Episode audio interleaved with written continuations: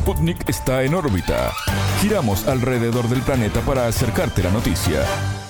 Muy buenos días para todos. Les damos la bienvenida en órbita a esta primera mañana informativa con todos los datos que hay que saber a la hora de salir de casa para conocer lo que está ocurriendo en la región y en el mundo. Y arrancamos de la siguiente manera.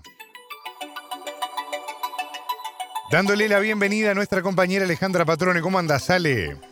Buen día, muy bien Martín, muchas gracias. ¿Cómo están todos? Qué gusto contar con vuestra compañía en este programa de Sputnik, en órbita, con una propuesta ágil, diferente, que informa, analiza e investiga en un mundo cada vez más conectado y desafiante. ¿Qué nos depara hoy nuestro viaje, nuestra vuelta al mundo en 120 minutos? Bueno, ya se los vamos a ir contando. Alejandra, eh, justamente hablando de cosas que vamos a ir contando, hoy tenemos un telescopio particularmente importante en el mundo que nos está tocando vivir para prestar atención justamente por el impacto geopolítico también, ¿no? Sí, exacto. Vamos a enfocar nuestro telescopio en el mensaje que dio, el mensaje anual del presidente Vladimir Putin ante la Asamblea Federal que aglutina a las dos cámaras legislativas del país, de ahí su gran importancia. Hay varios temas en los que vamos a detenernos, como por ejemplo el fracaso de Occidente en intentar debilitar a Rusia, la convicción de Moscú en no permitir que otros países interfieran en sus asuntos internos, la mejora de la economía, reforzar además las relaciones con América Latina y Medio Oriente, fueron algunos de los temas tratados en este tan importante discurso. El jefe de Estado realizó un balance de la situación del país y trazó de esa manera las principales líneas de actuación en política interior y exterior para los próximos seis años. En ese sentido dijo que Occidente intentó llevar la discordia a los hogares rusos para debilitarlos por dentro, pero que se equivocó en sus cálculos ante la determinación del pueblo ruso. Martín, el presidente Putin destacó además ante la Asamblea Federal que el sistema político de Rusia es uno de los pilares de la soberanía del país y que la nación continuará desarrollando las instituciones democráticas. Instó además a reducir la tasa de pobreza en Rusia a menos del 7% para 2030, muy cerquita, 2030. Alertó sobre las trágicas consecuencias por el posible envío de tropas de la OTAN a Ucrania. Recordemos ¿no? las declaraciones de, de Macron que generaron toda esta controversia y que la adhesión de Suecia y Finlandia a la alianza militar no van a pasar desapercibidas. El presidente destacó además la capacidad de Rusia para superar desafíos significativos, incluida la lucha contra el terrorismo internacional y la preservación de la unidad nacional. Él destaca un fragmento, aquí lo leo textual. Hemos demostrado nuestra habilidad para abordar las tareas más complejas y enfrentar cualquier desafío. Un claro ejemplo de esto es cómo repelimos la agresión del terrorismo internacional y mantuvimos la unidad del país, evitando su fragmentación. Esto lo destacó Putin en este mensaje anual. Subrayó además que Rusia tiene buenas relaciones desde hace mucho tiempo con los estados árabes, que representan una civilización original desde el norte de África hacia Oriente Medio, que hoy se está desarrollando además con dinamismo. Además, el presidente ruso agregó que también el diálogo Rusia-ASEAN, recordemos que la ASEAN es la Asociación de Naciones del Sudeste Asiático, es un bloque muy importante, se está desarrollando positivamente y destacó que las cumbres Rusia-África han sido un verdadero avance. Rusia se va a esforzar además por encontrar nuevos puntos de convergencia con sus socios de América Latina. Y allí estamos todos nosotros. Él dijo, consideramos importante buscar nuevos puntos de convergencia con nuestros amigos árabes y profundizar toda la gama de asociaciones. Haremos lo mismo con América Latina, subrayó el mandatario. Hay muchísima información, pero no se preocupen que la vamos a ir desglosando para que se comprenda eh, a cabalidad. Vamos a profundizar en este tema en telescopio con el analista argentino Jorge Elbaum, él es sociólogo y doctor en ciencias económicas. Y vamos a hablar además del viaje del enviado de China para Eurasia, que es Li Wei, que va a estar de gira por Rusia y Ucrania y otros países de Europa a partir del 2 de marzo. ¿no? El objetivo es encontrar una solución a, a la crisis en Ucrania. Vamos a estar con un segundo entrevistado, que es el analista político Marcelo Ramírez, especialista en Asia y director de Asia TV en Argentina. Todo esto en un ratito nada más, cerca de las 8 de la mañana. Ponemos nuestro telescopio a pleno y profundizamos en este discurso anual del presidente ruso Vladimir Putin en la Asamblea Federal. Bueno, qué importante, ¿no? Esto que viene en un rato acá en el programa. Alejandra, qué importante este discurso, particularmente de Putin, en este momento, ¿no? Yo te estaba escuchando con atención. Qué mal parado quedó el presidente de Francia, Emmanuel Macron, qué solo lo dejaron, ¿no? En el concierto europeo.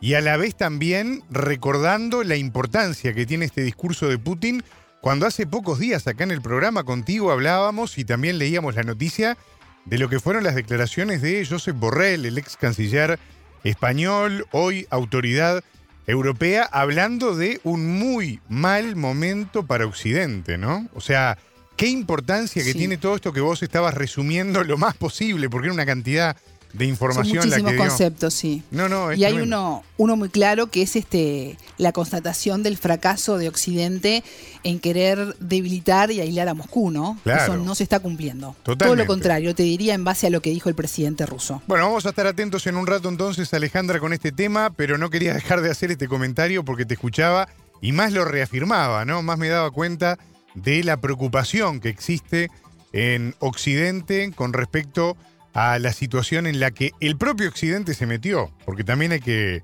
hay que remarcarlo, ¿no? En un momento donde ahora en un rato vamos a estar hablando de ese tema también, pero donde inclusive eh, la medicina tiene que intervenir porque se está poniendo en duda la, la idoneidad, la capacidad mental del presidente de Estados Unidos, que además quiere la reelección, ¿no? Entonces, está todo muy enredado el momento de Occidente y bien vale la pena escuchar este telescopio tan especial en el que has estado trabajando. Quiero aprovechar para Sí. hablar de otro tema, me vengo un poquito más para acá, para la región, para el barrio.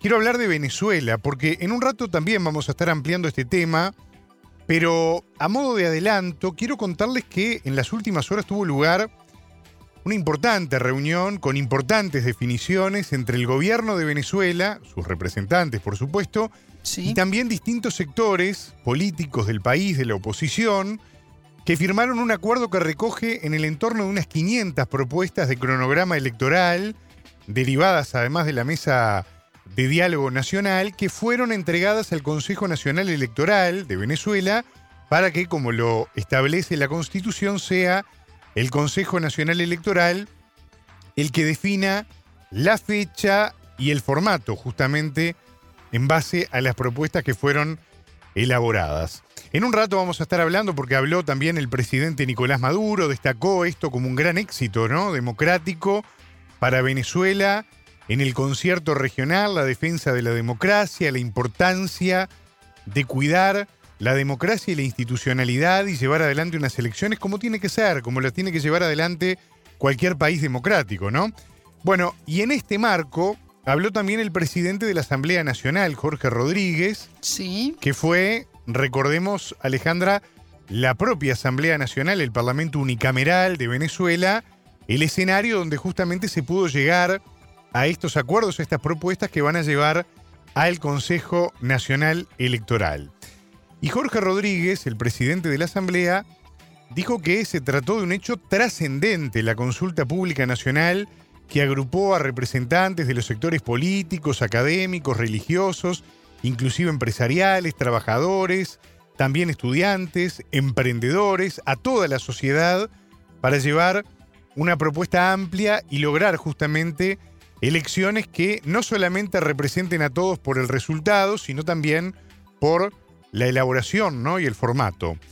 Eh, en este marco vale destacar que el legislador presidente de la Asamblea Nacional destacó también que en la rúbrica del documento participaron el 97% de los partidos políticos que están inscritos en el Consejo Nacional Electoral. Esto es muy importante, Alejandra, porque queda solamente un 3% de esa oposición violenta, de esa oposición que quiere destituir permanentemente al poder político. Una esa- oposición que insiste además. por supuesto, ¿no? Una oposición que además, cuando las elecciones no le dan bien, siempre habla de fraude, siempre habla de irregularidades. Bueno, esa oposición en realidad es el 3%, es la oposición que no participó de estos acuerdos y de estas propuestas que van a llegar en las próximas, en, en estas próximas horas al Consejo Nacional Electoral. Recordemos que todo esto tiene una historia, ¿no? Porque el 30 de enero, no hace tanto, la Asamblea Nacional aprobó por unanimidad hacer una consulta con diversos actores del país a los efectos justamente de proponer al Consejo Nacional Electoral un calendario. La propuesta surgió luego de que Estados Unidos había amenazado con restaurar las sanciones en contra de la industria petrolera venezolana de no haber avances concretos en las negociaciones entre el gobierno de Nicolás Maduro y la oposición, o lo que por lo menos Estados Unidos considera la oposición, ¿no? Además, eh, Washington había decidido revocar aquella famosa licencia general 43, ¿no? Que autorizaba aquellas transacciones que involucraban a la empresa minera de oro estatal venezolana y que esto evidentemente era un daño aún mayor, podríamos decir, para la economía de, Venezuela. Bueno, la administración de Joe Biden, recordemos que adoptó la medida después de que el Tribunal Supremo de Justicia ratificara aquella inhabilitación por 15 años para la opositora y candidata presidencial de la parte opositora más complicada, de la que estábamos hablando recién, que es la ya famosa María Corina Machado, ¿no? Por su presunta vinculación a una trama de corrupción liderada por nada más ni nada menos que el exdiputado Juan Guaidó, que se había autoproclamado presidente interino de Venezuela en 2019, ¿no? Este Guaidó que de a poquito le fueron soltando la mano en Occidente, en Europa, en Estados Unidos, y que finalmente se terminó diluyendo, ¿no? Hago toda esta historia porque hablamos hace un rato con el analista político venezolano Franco Bielma, analista que es de la casa también, ya lo hemos consultado en varias oportunidades, bueno, tú también ahí en, en la parte de telescopio. Y Franco Bielma nos decía que la importancia que tiene este hecho está justamente, y por eso hacía esta recapitulación de hechos recientes, está justamente en que la, el anuncio que se hizo vinculado a esta propuesta consensuada entre el gobierno y la inmensa mayoría de la oposición es el resultado de un proceso continuado que el gobierno de Nicolás Maduro ha venido realizando en pos de defender la democracia allá en Venezuela. Si te parece, vamos a escuchar lo que decía Franco Bielma al respecto de este tema como adelanto, porque en un rato también vamos a estar escuchando a Marco Salgado, que es corresponsal de Hispan TV allí en Venezuela, un querido colega que, bueno, nos prestó unos minutos también para hacernos un análisis de situación en el marco justamente de todo esto que está viviendo Venezuela y de esta nueva realidad electoral, en este caso que se abre para este 2024. Bueno, yo diría que en realidad se trata de un acumulado de pasos y este es un evento que aunque es muy importante, está en coherencia y continuidad con, los, con las conversaciones que en diversos ámbitos el gobierno de Venezuela y el chavismo han tenido con diversos sectores de la oposición con la mesa de diálogo nacional que incluye algunos actores de la oposición y también con otros actores de la oposición que están participando pues a través del instrumento de México, el instrumento de Barbados. Aquí hay que precisar algo muy importante. Este evento, esta discusión sobre las propuestas de cronograma electoral se realizaron a través de ocho reuniones intensas, prolongadas, con diferentes actores de la oposición. Y esto hay que precisarlo. Eh, de cara al extranjero existe una oposición en Venezuela que se dice perseguida, que se dice excluida, que se dice vulnerada en sus derechos políticos, pero ellos adentro del país participan en debates de este tipo. Eh, lo que quiere decir que hay una presentación pública buscando apoyo en la comunidad internacional para generar presión contra Venezuela, eh, mientras que dentro del país ellos tienen garantías para este tipo de, negociaciones, de conversaciones, ¿no? Entonces allí hay una contradicción muy importante. En segundo lugar, que en el caso de las reuniones que tuvo el chavismo con las oposiciones, tuvieron que ser varias reuniones porque existen varias oposiciones en el país.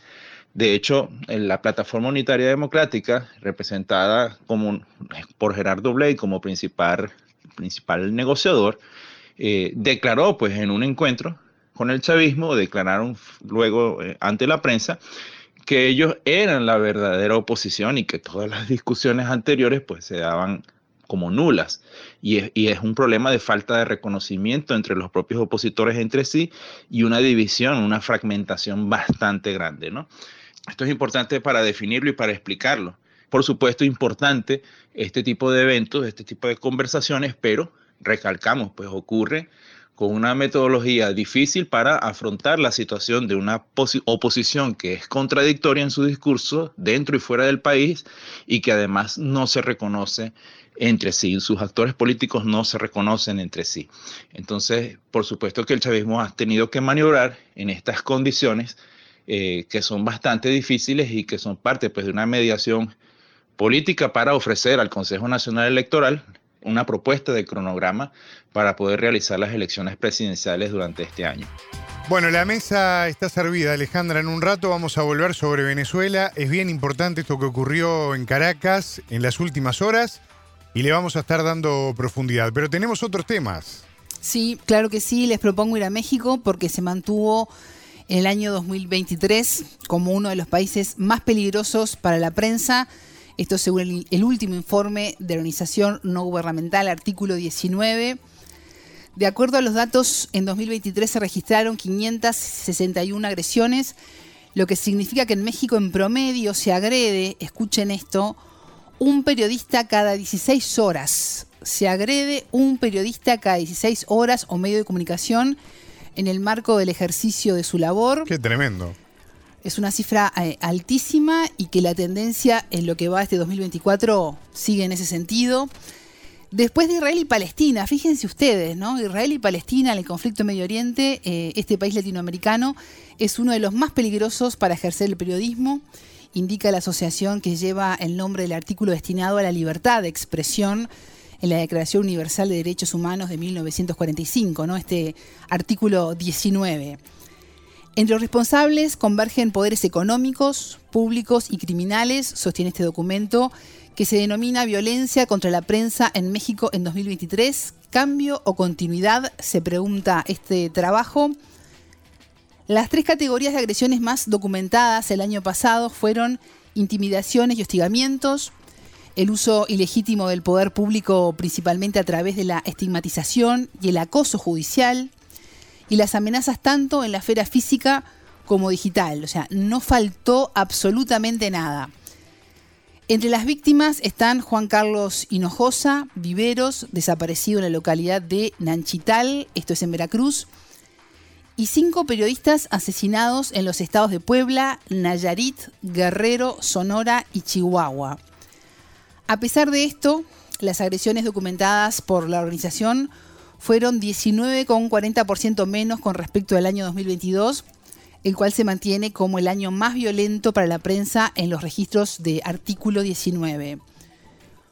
Una reducción de este porcentaje no se había documentado desde el sexenio de Felipe Calderón Hinojosa, cuando en 2010 hubo 162 casos. Como México tendrá elecciones en junio, un mes después la ONG presentará un informe completo para evaluar el sexenio presidencial, que recordarán comenzó en 2018 y termina este año 2024, que no solo abarca la violencia contra la prensa, sino hay un panorama más amplio sobre la libertad de expresión y el acceso a la información en múltiples vertientes. El objetivo de este trabajo es aportar a los próximos gobiernos municipales, estatales y federales herramientas claras para el diagnóstico, análisis y propuesta de mejora en sus administraciones. ¿no? La cifra que se parte es tremenda de una agresión a un periodista cada 16 horas. Vos sabés que a mí esto que estás diciendo y que estabas resumiendo, Alejandra, me, bueno, ya lo, has visto acá en el estudio conmigo. Me enoja mucho porque recuerdo cuando hablamos también de, de Julian Assange, ¿no? ¿Qué, ejemplo se le está dando, y particularmente en algunos países, a los jóvenes que están estudiando periodismo, cuando te persiguen, te incriminan, te echan causas o eventualmente te matan, te torturan. o te desaparecen, ¿no? Ni siquiera aparece tu cuerpo. Claro, por hacer tu trabajo. A mí me parece absolutamente tremendo, tremendo lo que estás contando, los datos son brutales. Lo mal parado, lo mal ubicado, ¿no? Que queda, que queda México después de, Israel y Palestina, como decías vos. Sí. Los datos, ¿no? El dato inicial que vos dabas me parece extremadamente fuerte. Se agrede cada 16 horas a una persona periodista o medio de comunicación justamente en el marco del ejercicio de la tarea periodística. Es tremendo. Lo que está pasando en México es de un nivel de, de locura y, de, y de, de acto demencial, ¿no? Que se ha venido prácticamente normalizando producto del, golpe permanente de la realidad que no podemos menos que alzar la voz. Porque es terrible lo que está ocurriendo con los colegas mexicanos y el terror, ¿no? El terror de trabajar, el terror de involucrarte en temas, en investigaciones, con fuentes, porque podés terminar mal o muy mal. Es impresionante. Ujú. Algo que se enlaza además con el debilitamiento de la democracia, ¿no? Claro. Y la extrema judicialización de los casos. Y una justicia que muchas veces no llega y los casos quedan impunes, ¿no? Allí hay que, hay que hablar de las estructuras, que también están golpeando en mayor o menor medida a toda la región. México en estos momentos está a la cabeza. Totalmente, no es la excepción, lamentablemente. Mira, voy a aprovechar, justamente ya que estás contando estos, estos datos tan terribles, Sí. ¿no? Sobre la, la violencia hacia los periodistas en México. Quiero hablar también de, de la situación de un colega español. eh, ya lo hemos hablado contigo, inclusive fuera del aire, ¿no? Lo de Pablo González. Sí. que lleva dos años, ¿eh? escuchen bien, porque se dice fácil, dos años preso en Polonia. Este joven periodista español fue detenido el 28 de febrero del año 2022 en una ciudad polaca por oficiales de inteligencia mientras cubría la crisis de los refugiados ucranianos. ¿Y qué pasa con Pablo? Lo acusan de ser un espía ruso. Según el Código Penal polaco, el espionaje se castiga con hasta 10 años de prisión. Pero hasta el momento no hay pruebas, o prueba concreta o indicios, que justamente sostengan esta acusación por la que este joven periodista español hace dos años que está preso. La defensa de González sigue sin tener acceso al sumario del caso y tampoco se le han trasladado las posibles actuaciones. Ahora, este 15 de febrero, el Tribunal de Apelaciones de Lublin decidió prorrogar por octava vez, octava vez, la denominada prisión provisional de este periodista otros tres meses más. O sea que las perspectivas siguen siendo absolutamente negativas, ¿no?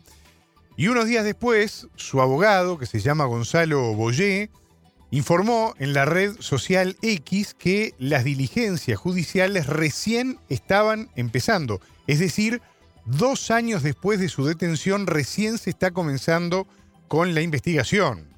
Está bien que muchas veces hemos escuchado que los tiempos de la justicia son lentos, ¿no, Alejandra? Pero eh, me parece como demasiado, ¿no? Cuando... Hay cosas que parecen hechas adredes, ¿no? Para dejar que el caso se olvide y quede allí en, entre rejas sin prueba alguna, ¿no? Claro, porque además recordemos, que este es un dato que no es menor, Pablo González es el único periodista europeo encarcelado en una prisión de un Estado miembro de la Unión Europea. O sea, esto no es un dato para nada menor. Ya no solo no es un polaco, sino que además es un español encerrado en una cárcel perteneciente a la comunidad. Bueno, el grupo de apoyo justamente a Pablo González allí en Madrid está denunciando que el Ministerio de Exteriores no ha hecho nada justamente para que pueda comunicarse con sus hijos, poder mejorar también la precariedad de las condiciones de reclusión que en estos momentos está viviendo, ¿no?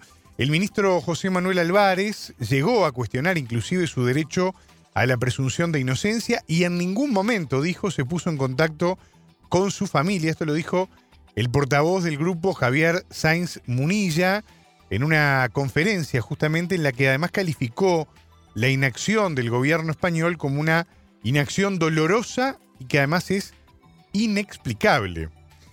Para denunciar la situación de- del periodista, sus grupos de apoyo lanzaron además un video con varias personalidades pidiendo el respeto a la presunción de inocencia, que sin más demora pueda ser juzgado con todas las garantías de- del caso. Y entre quienes aparecen allí están, por ejemplo, nada más ni nada menos que el jurista Baltasar Garzón, por ejemplo, los actores Carlos Bardem y Pepe Villuela. También aparece por ahí el periodista Gervasio Sánchez, reconocido también. Hay varias voces famosas que tratan de exigir garantías, que tratan de exigir eventualmente la liberación, y que tratan de, de alguna manera, reforzar la conciencia sobre esto que venías diciendo vos, Alejandra, que lo sumo Sí. yo con este ejemplo, la necesidad de respetar la tarea periodística, la necesidad de respetar las garantías para que los periodistas en cualquier parte del mundo podamos ejercer nuestro libre derecho a la profesión. ¿Te imaginas que te detengan por hacer tu trabajo? ¿O por tu lugar de nacimiento? ¿Te imaginas pasar dos años incomunicados sin que se presenten cargos oficiales contra ti ni pruebas del delito del que se te acusa? ¿Te imaginas lo que es pasar 24 meses sin poder hablar con tus hijos? ¿Te imaginas pasar 730 días aislado en una pequeña y fría celda? Pues ahora imagínate que ante todo esto tu gobierno te abandona. Esta pesadilla la está viviendo el periodista Pablo González. Pablo González fue detenido el 28 de febrero del 2022 cuando cubría el éxodo de los ucranianos a Polonia. Experto en la geopolítica de Europa del Este, Pablo cubrió la guerra de Ucrania desde su comienzo en 2014. Cuando muchos otros medios no consideraban interesante lo que allí ocurría. Bere kazetari jarduna mugatuta ikusitauka kontatzera. Ñabardurari gabe eta inoren interesen menpe jardun gabe.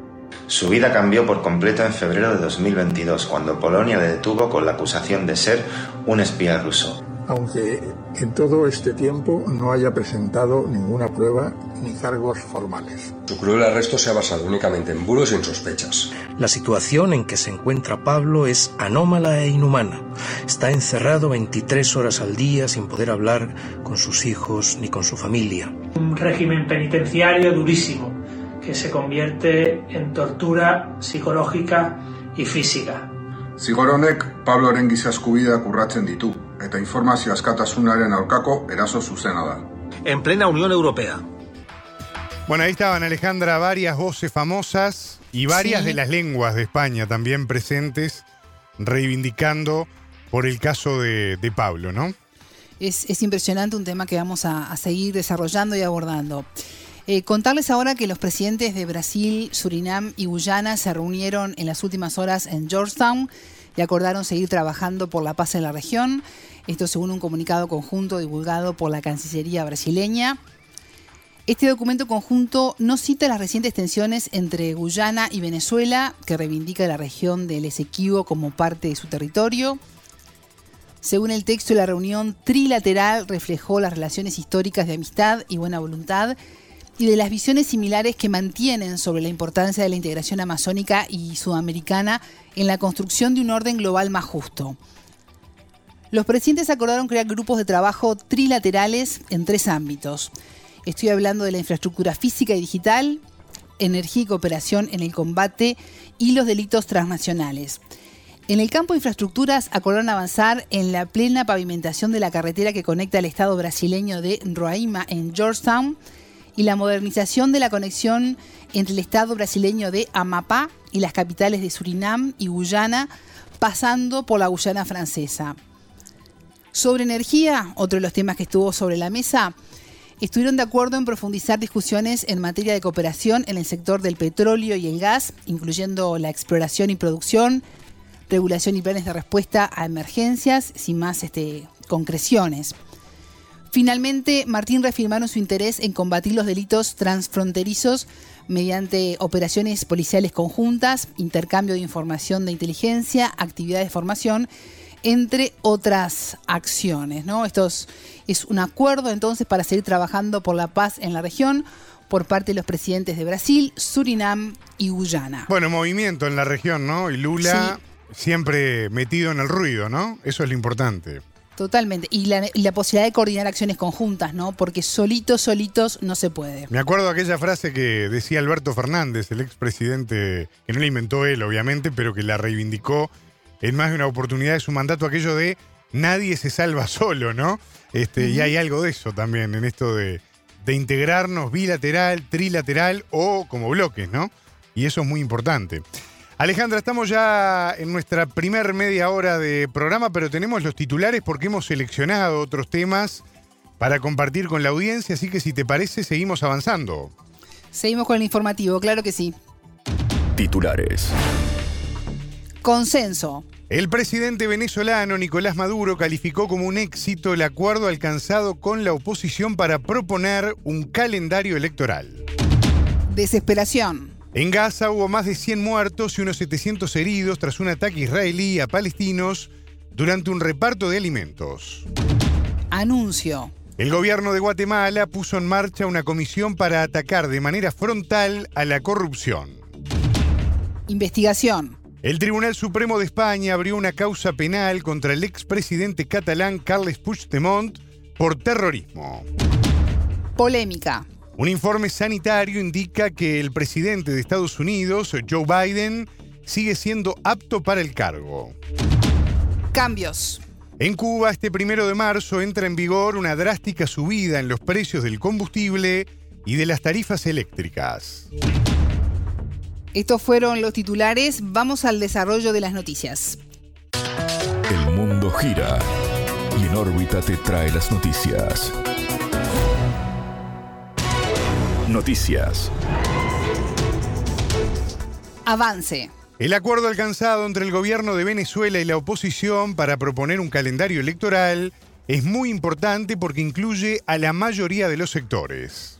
Así lo afirmó en contacto con En órbita el periodista Marco Salgado, corresponsal de Hispan TV en Venezuela. Y agregó que por primera vez se sentaron las bases para llegar a la elección sin que el mecanismo sea puesto en duda por la oposición. El oficialismo venezolano y distintos sectores del país firmaron un acuerdo que recoge 500 propuestas de cronograma electoral derivadas de la Mesa de Diálogo Nacional. Las mismas se presentaron al Consejo Nacional Electoral del país caribeño, organismo encargado de tomar la decisión final.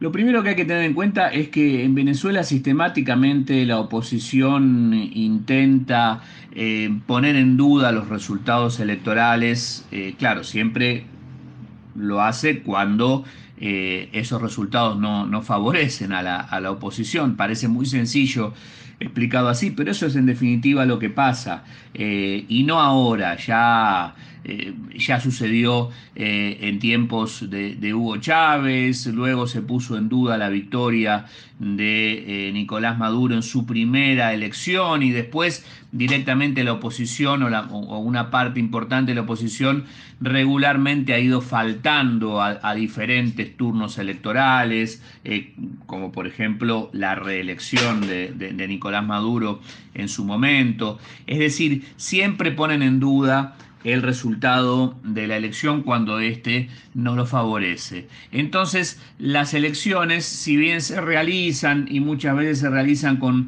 acompañamiento internacional y si bien nunca hay denuncias concretas y específicas de cómo se estaría manejando un fraude, siempre termina o terminaba hasta ahora por parte de la oposición puestas en duda. Lo que sucede en ese contexto es importante lo, que sucedió eh, en, la, en, la, Asamblea Nacional ayer, donde eh, la inmensa mayoría de los sectores políticos, casi todos los partidos políticos, han eh, acordado una cantidad de premisas sobre cómo debería realizarse la elección, sobre cuáles serían las auditorías, se le llama aquí, es decir, los controles para garantizar la limpieza de la elección y también eh, el tema de la participación o los espacios en medios de comunicación y algún tipo de regulación también para, eh, los, para los medios electrónicos, para las redes sociales, para la aparición de los partidos en las redes sociales. Es decir, se ha ido poniendo algunas bases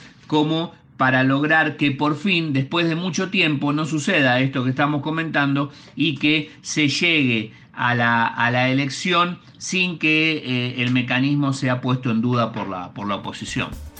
El presidente Nicolás Maduro calificó como un éxito la firma del consenso nacional que bautizó como el Acuerdo de Caracas.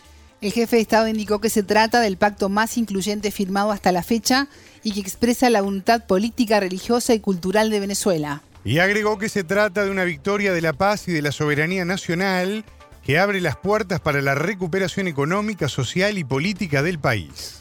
En ese sentido, Salgado explicó que el gran logro del gobierno fue poner la discusión en otro lado y no quedar condicionado por la oposición destituyente. La declaración de, Maduro, también lo dijo el presidente de la Asamblea Nacional, Jorge Rodríguez, no es casual eh, cuando ellos hablan de, que este acuerdo recoge lo mejor de Barbados y México en referencia a las negociaciones que se venían sosteniendo con un sector de la, de la oposición que ahora parece cada vez más aislado porque participó, aunque con a regañadientes, de este, de este diálogo que se realizó en la Asamblea Nacional y que terminó en el documento que, comentábamos.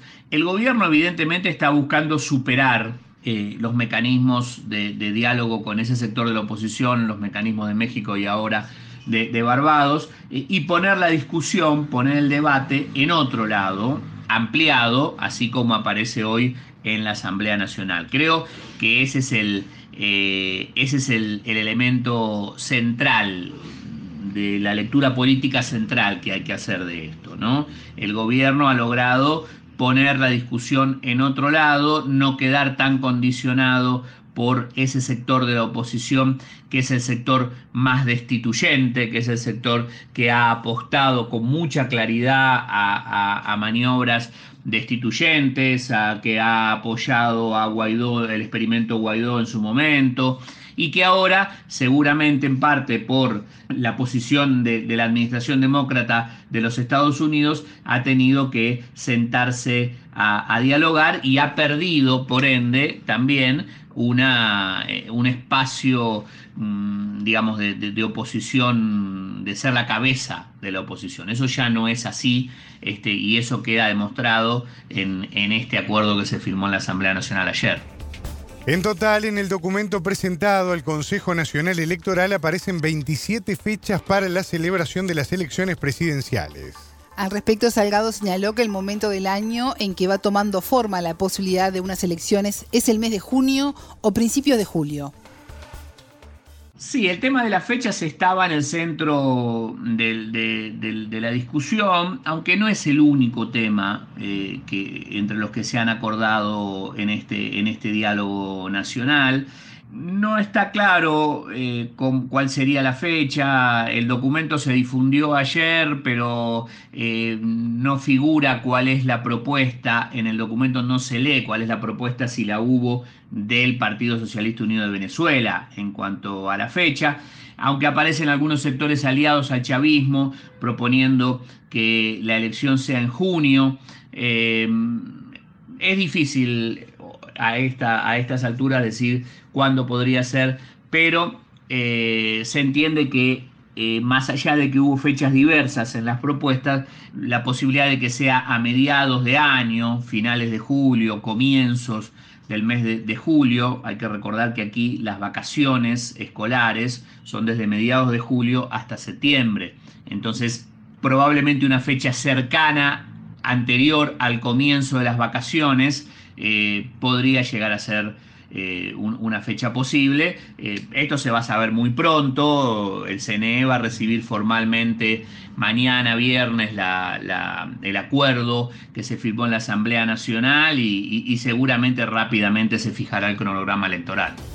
Escuchábamos al periodista Marco Salgado, corresponsal de Hispan TV en Venezuela. Desesperación. En Gaza hubo más de 100 muertos y de 700 heridos tras un ataque israelí a palestinos durante un caótico reparto de ayuda humanitaria. Estas personas esperaban alimentos en la ciudad de Gaza, informó el Ministerio de Salud local, controlado por el movimiento Hamas. Las autoridades del hospital Al-Auda comunicaron de decenas de heridos en la recepción y sala de urgencias, por lo que se cree aumenten los fallecidos. A esto se suma que el centro de salud está prácticamente fuera de servicio, sin electricidad y con el quirófano funcionando con batería por pocas horas. El medio Al Jazeera publicó imágenes que mostraban varios cadáveres y personas heridas, llegando también al hospital Shifa. El sector sanitario de Gaza se encuentra en un estado de calamidad después de casi cinco meses de guerra entre Israel y Hamas. El ejército israelí indicó que investiga el incidente donde una aglomeración de personas procedió a saquear los camiones. El envío de ayuda al enclave es cada vez más difícil, en tanto la ONU asegura que un cuarto de los 2,3 millones de gazatíes están en riesgo de hambruna. Este jueves 29 jamás confirmó que se superaron las 30.000 personas muertas desde el inicio de la operación militar del país judío en el enclave a comienzos de octubre. Transparencia. El problema de la corrupción está tan arraigado en Guatemala que el hecho de que la presidencia presente una comisión para atacarla es una noticia muy importante. Así lo afirmó en entrevista con En órbita el analista guatemalteco Luis Pac, profesor de la Universidad Estatal USAC y columnista de Plaza Pública. El entrevistado añadió que esta iniciativa fue una de las principales promesas de campaña del presidente Bernardo Arevalo, por lo que genera mucha expectativa. El mandatario presentó a seis semanas después de asumir el poder una comisión que trabajará por librar, dijo, al país de la corrupción. Cuando asumimos, lo hicimos sabiendo que nuestra prioridad número uno es cerrar el chorro de los recursos públicos a los corruptos, sostuvo Arevalo. Y agregó, Guatemala no puede volver a tolerar la corrupción, por eso damos un nuevo paso adelante en la lucha por librarse de estas ataduras. La Comisión Presidencial contra la Corrupción que presentó el presidente Arevalo es, me parece, uno de los principales puntos en, el, en las promesas de campaña del, del del nuevo gobierno y me parece que eso va en la vía correcta. Creo que el problema de la corrupción en Guatemala está tan arraigado, tan extendido, que algunas mediciones, que algunos piensan que es todavía conservador, hablan de un, cerca de un 40% del presupuesto que se destina a, este, a estas actividades ilegales. Entonces, eh, la extensión, la, eh, digamos, el, monto y, las consecuencias de la corrupción son tan grandes que son casi evidentes para la mayoría de la población.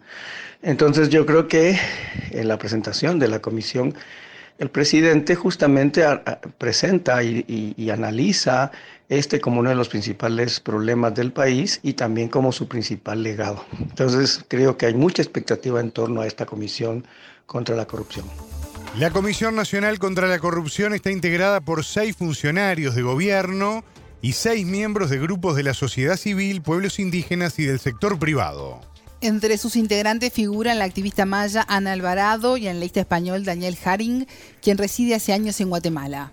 Mac informó que de momento la comisión no informó sobre una hoja de ruta, pero trascendió que trabajará para identificar y para desarticular patrones de corrupción. La Comisión Nacional contra la Corrupción, como tú dices, justamente tiene una conformación, eh, tiene personajes notables y obviamente está al frente de un abogado joven que pues parece que tiene una muy buena trayectoria. Entonces sí hay como mucha expectativa en torno a qué se puede lograr en, esta comisión. Sin embargo, pues como hay una cooptación de las instancias judiciales, el Ministerio Público, las Cortes de Justicia, pues me parece que esta comisión tiene una, un mandato limitado, realmente no puede investigar, no puede establecer mecanismos de persecución penal, porque no es su función. Entonces me parece que tendría que presentar obviamente una hoja de ruta para saber exactamente qué es lo que van a hacer. Quizás documentar o en dado caso analizar el contexto social y político en el que se desenvuelve la corrupción y tratar de analizar cuáles son los apoyos políticos, sociales, económicos e incluso culturales que sostienen a la corrupción, pero estoy especulando porque la comisión no ha presentado obviamente cuál va a ser eh, sus, sus, líneas de trabajo ni tampoco obviamente sus, sus mecanismos de, de, investigación o de, o, de, o de trabajo. En paralelo, Guatemala anunció que en abril será sede de una cumbre regional sobre migración que fue pactada durante una reunión en Washington. En el encuentro, los gobiernos de Guatemala, Estados Unidos y México decidieron apoyar a las poblaciones marginales y crear un grupo de trabajo para mejorar la seguridad fronteriza. Entrevistada por En órbita, Juana Guerrero, latinoamericanista, investigadora académica y profesora universitaria, destacó la importancia de este evento. Esta cumbre que va a desarrollarse en abril sobre migraciones es muy importante. La crisis de migraciones forzadas que tenemos acá es, es una crisis regional. No, no son pocos países, son muchos países de la región latinoamericana los que están viviendo, los que estamos viviendo esta crisis de migración forzada. Eh, yo esperaría y creo que lo que podemos esperar de esta iniciativa es que desde los liderazgos y desde los líderes políticos y todas aquellas personas que han estado involucradas en frenar las causas que obligan a las y los latinoamericanos a irse de sus países o que hace que seamos expulsados de los países porque no hemos tenido las capacidades suficientes para generar las condiciones de vida en dignidad, pues que en esta cumbre por lo menos se lleguen acuerdos eh, sobre las políticas públicas nacionales y también transnacionales para combatir las causas originarias de esta crisis migratoria que nos afecta a todos.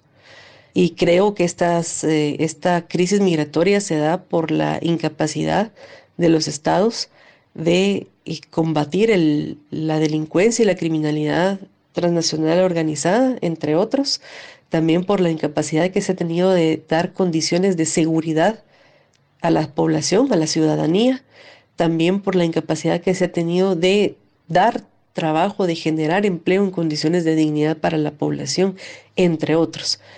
Creo que lo que podemos esperar es por lo menos los acuerdos mínimos para garantizar el inicio de la consolidación de políticas públicas nacionales y también transnacionales para que los latinoamericanos dejen de irse, dejen de sentirse expulsados de sus países y en la necesidad de migrar hacia otros lados como la única opción viable para sobrevivir. Era la palabra de Juana Guerrero, latinoamericanista, investigadora académica y profesora universitaria, y antes escuchábamos a Luis Mack, profesor de la Universidad Estatal USAC y columnista de Plaza Pública. Investigación. El Tribunal Supremo de España abrió una causa penal en contra del expresidente catalán Carles Puigdemont por terrorismo. La causa incluye al diputado del Parlamento catalán, Rubén Wagensberg. Ambos políticos residen fuera del país europeo. La justicia investiga los disturbios en Cataluña en el año 2019 tras la condena a líderes políticos responsabilizados por el fallido referéndum de independencia del año 2017.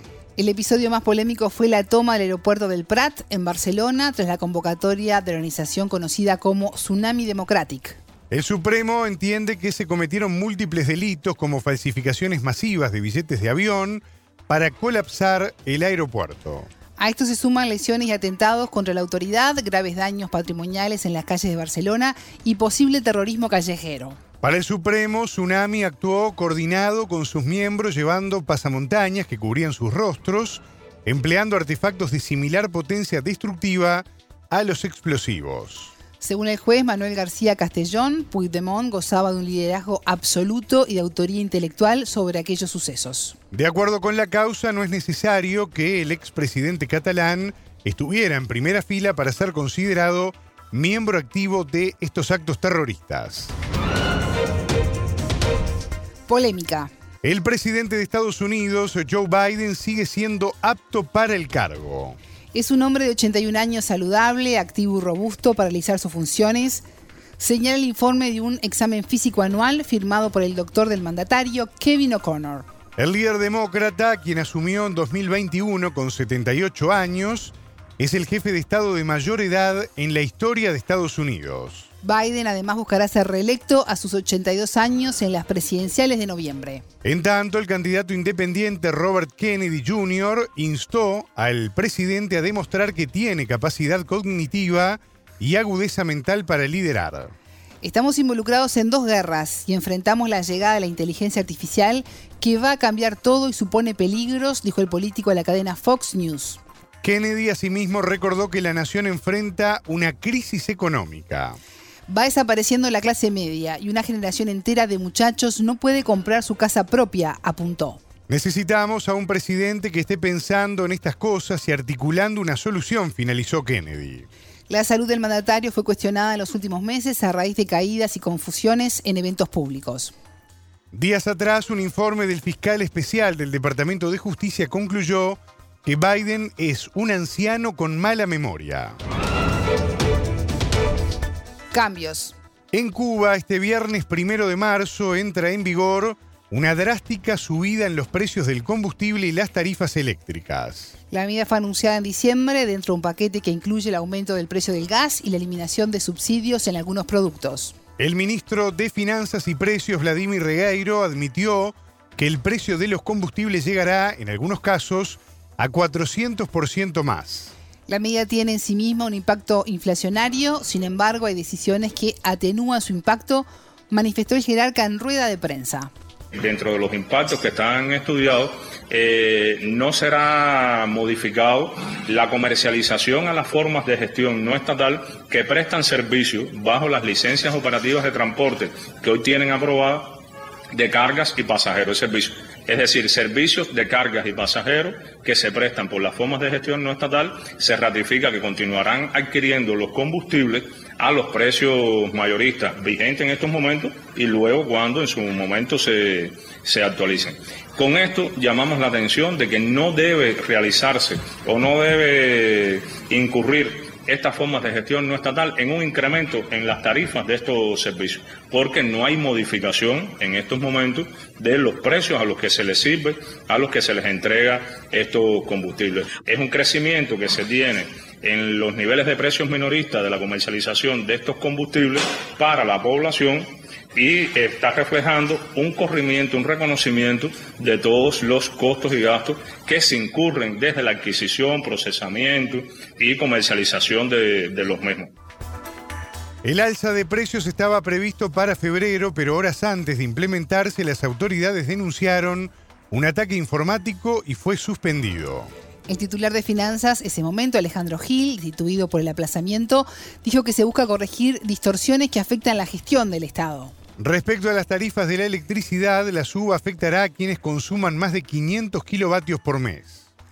El ministro de Energía y Minas, Vicente de la Olevi, declaró que se pretende impulsar el ahorro. El objetivo es provocar el ahorro en aquellos consumidores que consumen más de 500 kilowatt en el mes, que las estadísticas y los comportamientos reales de los consumidores dicen que nosotros tenemos en el país 4 millones aproximadamente, eso cambia todos los días, 4 millones 100 mil clientes eh, eléctricos y hay un, promedio en el año de 107 mil clientes que consumen más de 500 kilowatt en el mes durante todo el año. En los meses de verano, de julio y agosto, esa cantidad sube, subió en el año pasado, subió a 217 mil clientes. Si sacamos la cuenta, el 96%, 95 puntos y pico por ciento de los clientes en Cuba consumen por abajo de eh, los 500 kilowatt hora en el, en el mes, en el mes de julio y agosto. Si lo vemos en el promedio del año, casi el 97% de los clientes de Cuba consumen por abajo de los 500 kilovatios. La corresponsal de Sputnik en La Habana, Danay Galetti, se refirió a la preocupación de los cubanos por los aumentos. Bueno, el aumento de la gasolina en Cuba en más de 500% entrará definitivamente en vigor este primero de marzo, un mes después de la fecha prevista inicialmente, según informó el gobierno. Recordemos que desde diciembre último ya se había anunciado este paquete de medidas que un poco eliminará o pretende la eliminación de las distorsiones y pretende además una estabilización macroeconómica, según anunció el propio Estado cubano. No es menos cierto que entre la población existe preocupación respecto al aumento en 500% del precio de la gasolina y en 25% del precio de la electricidad para aquellos consumidores que superen los 500 kilowatt por hora.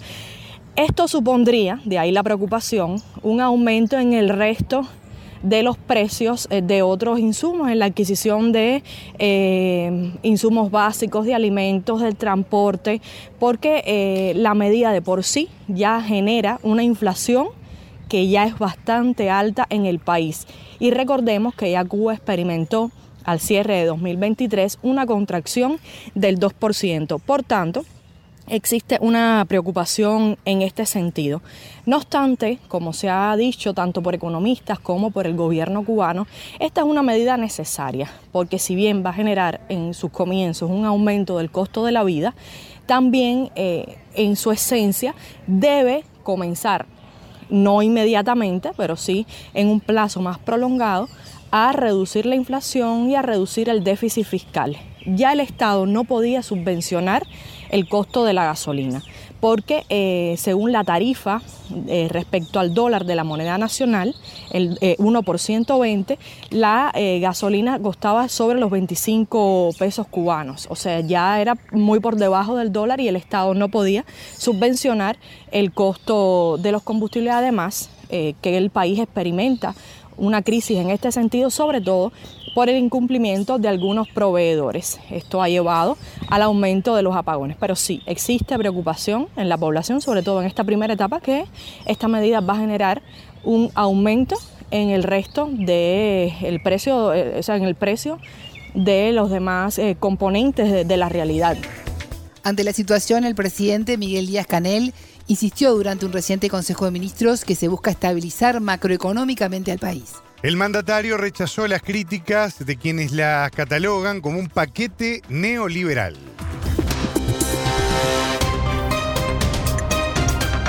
Radio Sputnik te acompaña todo el día para mantenerte bien informado.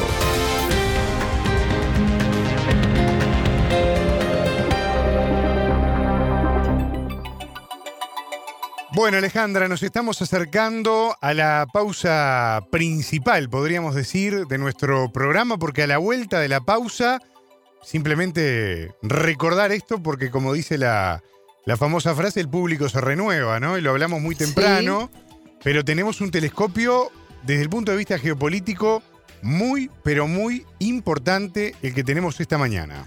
Sí, vamos a hacer foco en el mensaje anual del presidente ruso Vladimir Putin ante la Asamblea Federal. Dijo muchísimo, vamos a estar analizando y desmenuzando este, este mensaje y también vamos a estar profundizando en la visita del diplomático chino Li Wei a Moscú, que tiene mucho que ver también con lo que dijo Putin. En un ratito ya seguimos. Muy bien, hacemos la pausa y seguimos en órbita.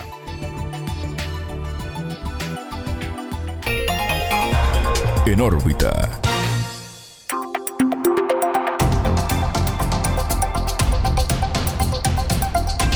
Estás escuchando Radio Sputnik. Telescopio. Entrevistas, análisis, expertos, las noticias en profundidad. Todo para pensar la noticia. Se evidencia el fracaso de Occidente en querer aislar y debilitar a Rusia. Enfocamos nuestro telescopio en Eurasia para hacer foco en el mensaje anual del presidente Vladimir Putin ante la Asamblea Federal y la visita del diplomático chino Li Wei a Moscú. Profundizaremos en estos temas junto al analista argentino Jorge Elbaum, sociólogo y doctor en ciencias económicas, y el analista político Marcelo Ramírez, especialista en Asia y director de Asia TV en Argentina. En Telescopio te acercamos a los hechos más allá de las noticias. El fracaso de Occidente en intentar debilitar a Rusia, la convicción de Moscú en no permitir que otros países interfieran en sus asuntos internos, la mejora de la economía y reforzar las relaciones con América Latina y Medio Oriente fueron algunos de los temas más destacados abordados por el presidente Vladimir Putin en su mensaje anual ante la Asamblea Federal que aglutina a las dos cámaras legislativas del país. El jefe de Estado realizó un balance de la situación del país y trazó las principales líneas de actuación en política exterior e interior para los próximos seis años. En ese sentido dijo que Occidente intentó llevar la discordia a los hogares rusos para debilitarlos por dentro, pero que se equivocó en sus cálculos ante la determinación del pueblo ruso. El presidente Vladimir Putin destacó ante la Asamblea Federal que el sistema político de Rusia es uno de los pilares de la soberanía del país y que la nación continuará desarrollando las instituciones democráticas. Instó además a reducir la tasa de pobreza en Rusia a menos del 7% para 2030, alertó sobre las trágicas consecuencias por un posible envío de tropas de la OTAN a Ucrania y que la adhesión de Suecia y de Finlandia a la alianza militar no pasará desapercibida. Para profundizar en este tema, en Telescopio consultamos analista argentino Jorge Elbaum, él es sociólogo y doctor en ciencias económicas. Momento de análisis. Jorge, qué gusto recibirte en Telescopio. ¿Cómo analizás el discurso de Putin, el presidente ruso, ante la Asamblea Federal y su énfasis en condenar intentos occidentales de debilitar a Rusia desde dentro? Bueno, el discurso de Vladimir Putin evidentemente estuvo focalizado en dos aspectos. Por un lado, responder a las amenazas realizadas eh, al inicio de esta semana por Emmanuel Macron referidas a que la Unión Europea, Francia, etcétera, podrían enviar contingentes de militares a Ucrania, más allá de que luego el propio Macron eh, aminorara el nivel de agresión que esas palabras significan, eh, diciendo que, aclarando que eh, se refería a militares que no entrarían en combate contra la Federación Rusa. Sin embargo, Putin claramente este, tomó eh, digamos, la, la, declaración de Emmanuel Macron y advirtió que tiene suficiente capacidad militar como para defenderse e incluso para atacar a los puntos neurálgicos de la Europa occidental.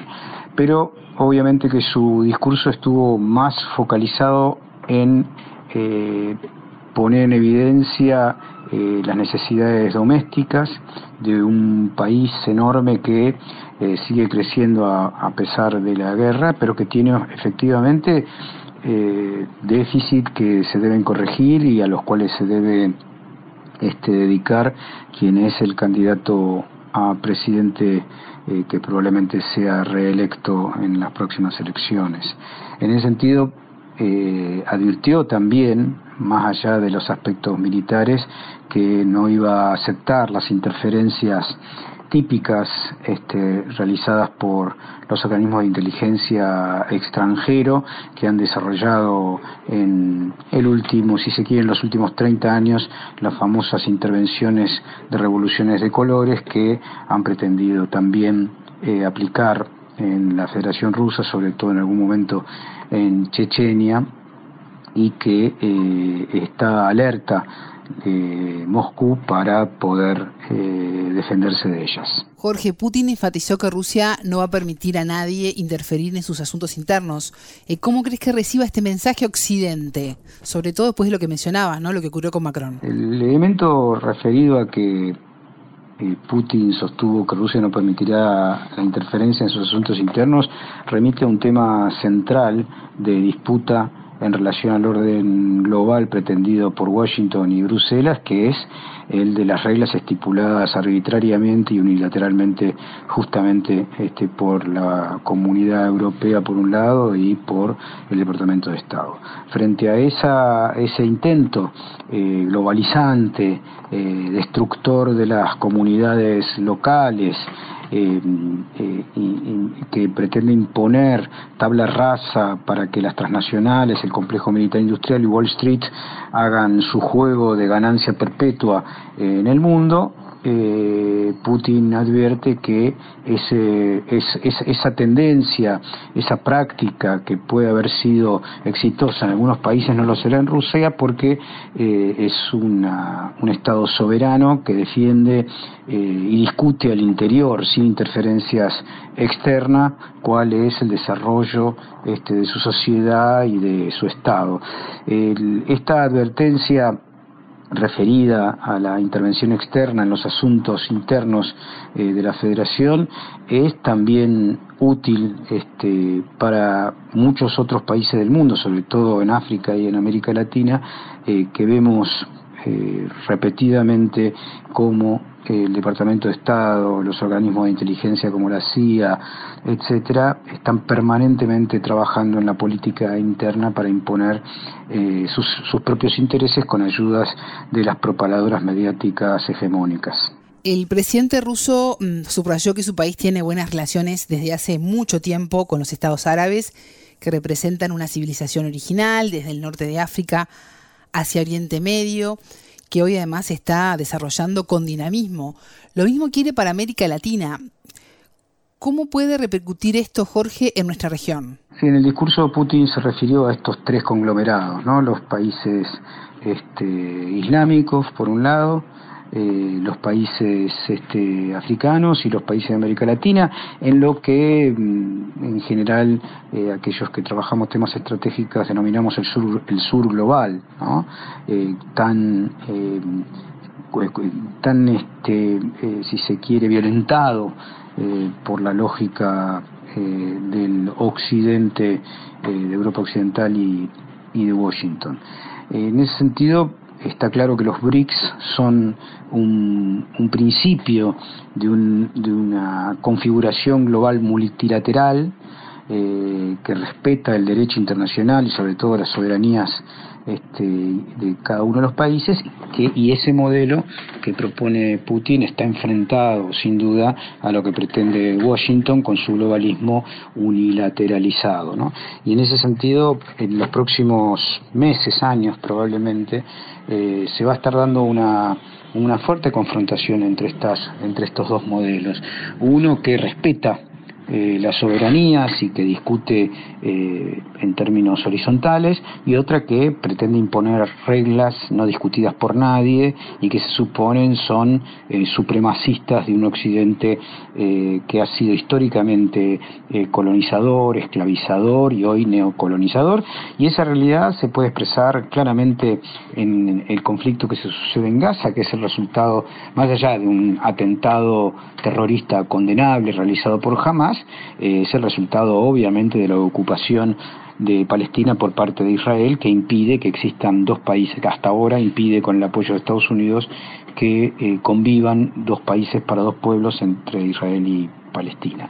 En ese marco es indudable que los BRICS y sobre todo sus referentes más importantes, que son Rusia, la Federación Rusa y China, están liderando un proceso que, eh, que a pesar de ser conflictivo lleva a que el sur global junto con los BRICS tengan un liderazgo eh, respetuoso de las soberanías y quede expuesto Estados Unidos y Bruselas como los responsables de una lógica de imposición este, neocolonial que limita las capacidades del sur global para desarrollarse.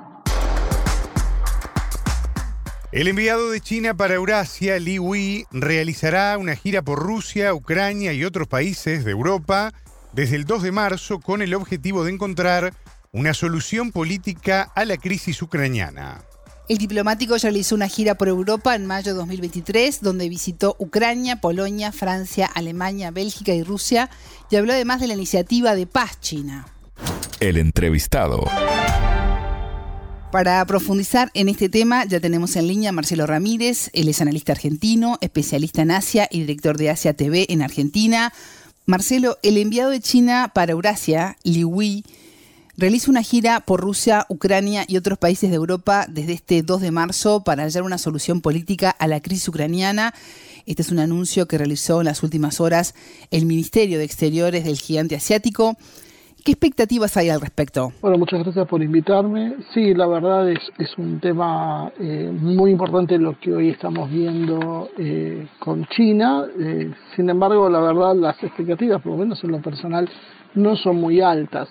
Creo que la intención de China de enviar a su enviado especial, Li Wei, a realizar una gira por Rusia, Ucrania, Francia, Polonia y Alemania eh, y Bruselas eh, tiene pocas posibilidades de ser exitosa. Esto tiene que ver con conflictos demasiado grandes, demasiado importantes, y por ello es eh, altamente improbable que consiga una solución mediante el diálogo. Creo que lamentablemente todo está apuntando a que el conflicto se va a agravar, se va a agravar rápidamente y probablemente durante este mismo año veamos un incremento sustancial. China eh, tiene una cosmovisión, una política que radica en sus eh, raíces comerciales, en su visión comercial del mundo y ellos tienen siempre una óptica de hablar, de negociar y de ganar o perder en función de estas negociaciones. Sin embargo, las posiciones que tiene el Occidente son muy, muy diferentes. Occidente en realidad eh, habla de hegemonía, no habla de colaboraciones, sino habla de combates entre una y otra parte y en donde se dirime esto con alguien que es subalterno de otro. no conciben otra razón, no consiguen otra posibilidad y en función de eso es muy probable que esté muy acotada la, la iniciativa china, que es la segunda que hace en ese sentido. Eh, hace un tiempo ya habían realizado una gira similar con, con la idea de, de, poder persuadir con esta nueva visión. Pero bueno, a partir de las declaraciones de, de Macron de enviar tropas a Ucrania como una posibilidad y ahora de von Leyen explicando que sí que ellos eh, piensan eh, están analizando la posibilidad de utilizar los fondos rusos que fueron confiscados por los estados occidentales, ya ni siquiera para la reconstrucción de Ucrania, en este caso ya está barajando la posibilidad de usarlo para comprar armas para darle a Ucrania para combatir a Rusia. Bueno, por supuesto, todo esto es un despropósito eh, que de alguna manera pone un marco muy complejo para que China realmente pueda salir airoso de esta solución. Marcelo, este viaje representa la segunda ronda de diplomacia itinerante en busca de un arreglo político a la crisis en Ucrania. Liu también va a visitar Alemania, Francia y Polonia. ¿Qué busca China con este viaje? ¿Qué objetivos persigue? Bueno, el objetivo final del viaje es precisamente conseguir ese acuerdo de paz. Eh, de alguna manera es bajar las tensiones, no, no podemos olvidar que China en realidad también tiene intereses en el mercado europeo.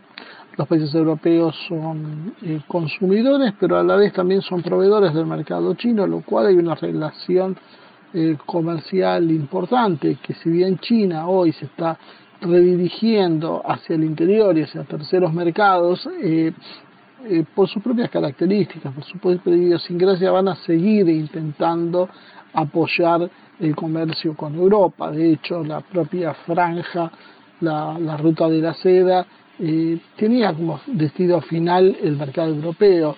Eh, todo esto de alguna manera parece ser una, una movida del mundo anglosajón que ha decidido soltar lastre, dejando a los europeos en una situación de, de autodestrucción con el objetivo de poder enlentecer, entorpecer el desarrollo de China las posibilidades que, que esto ocurra, como decía anteriormente, no son muy altas porque precisamente eh, la Unión Europea tiene en la mayoría de sus países eh, una dirigencia que no está al servicio de sus pueblos, ni siquiera sus intereses nacionales, sino que simplemente es una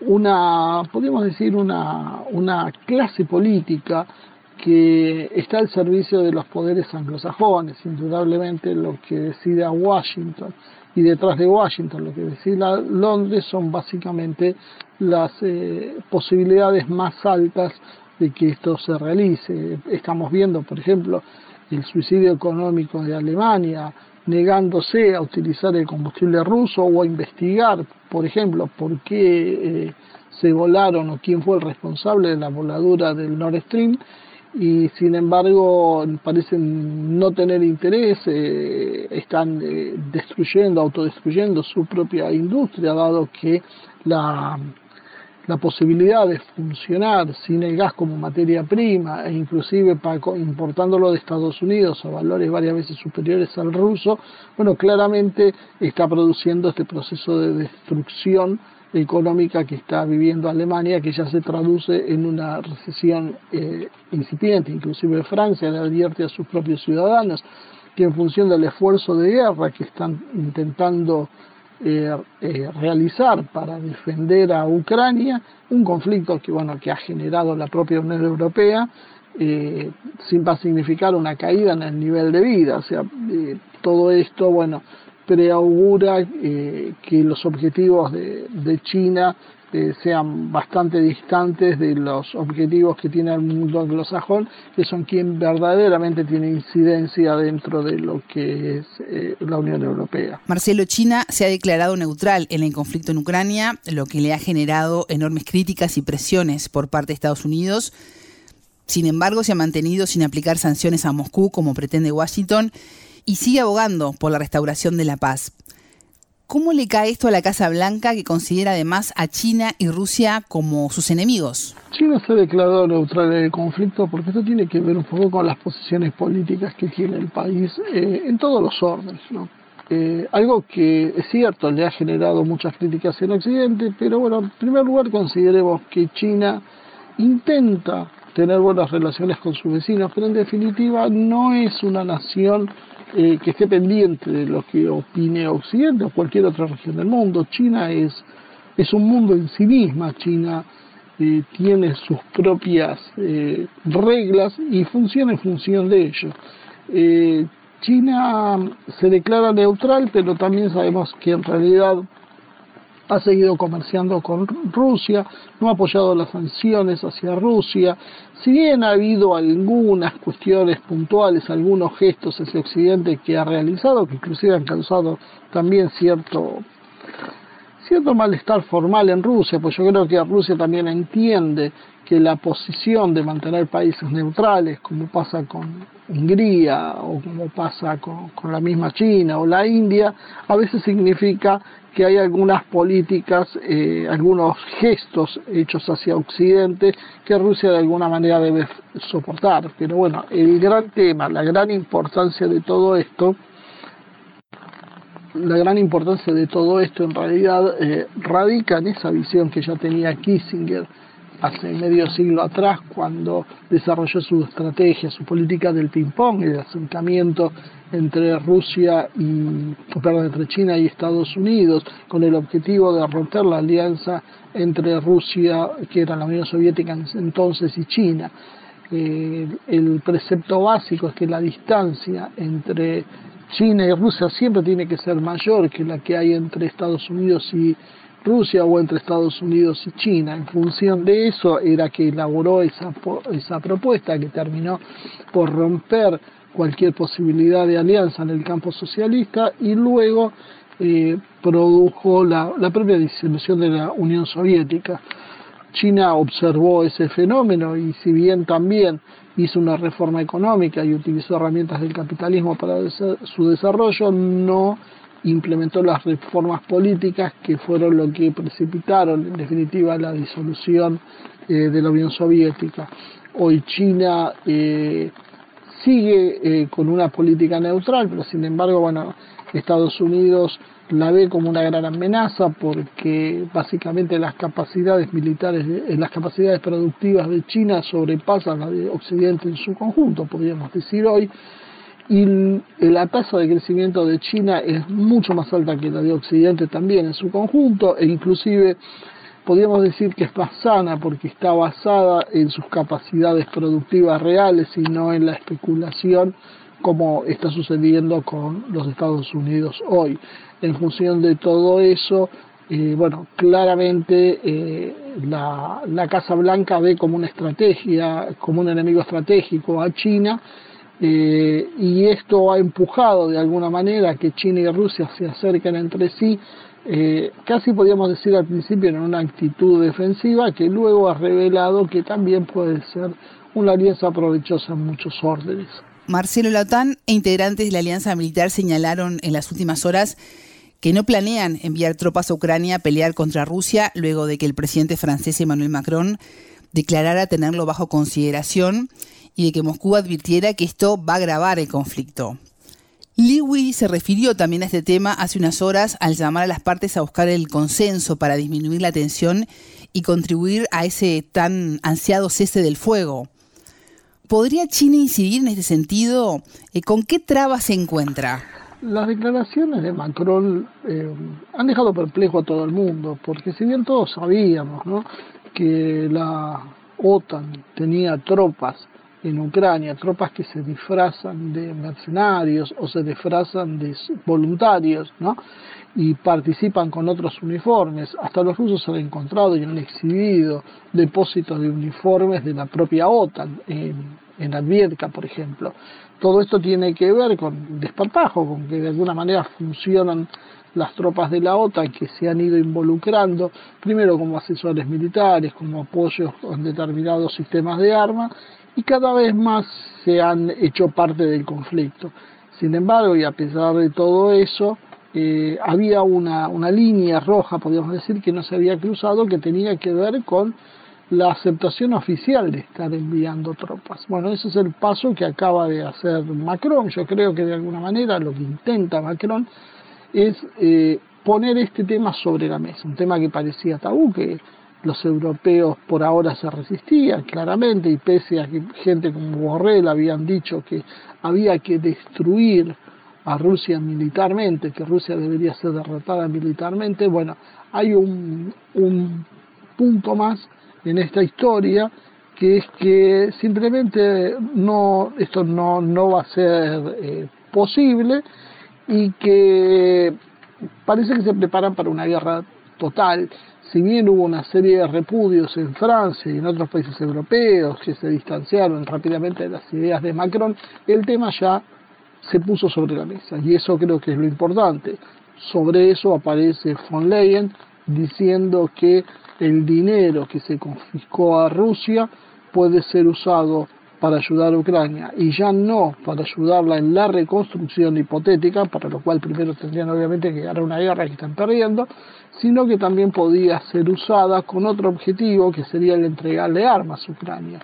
Eh, bueno, claramente en, en este cuadro eh, la belicosidad está aumentando, es muy probable que esto tenga mucho que ver con la próxima llegada al poder de Trump, eh, si no aparece un signo en los Estados Unidos, las posibilidades de que Trump llegue son muy altas y que la OTAN pierda eh, un socio importante, porque parte de los planes de Trump es eh, sacar a Estados Unidos de la OTAN, no porque sea bueno, simplemente porque le ocasiona un gasto y le trae problemas a Estados Unidos que hace que se beneficien solo algunos, algunas corporaciones que además, curiosamente, o tal vez no, están enfrentadas con él.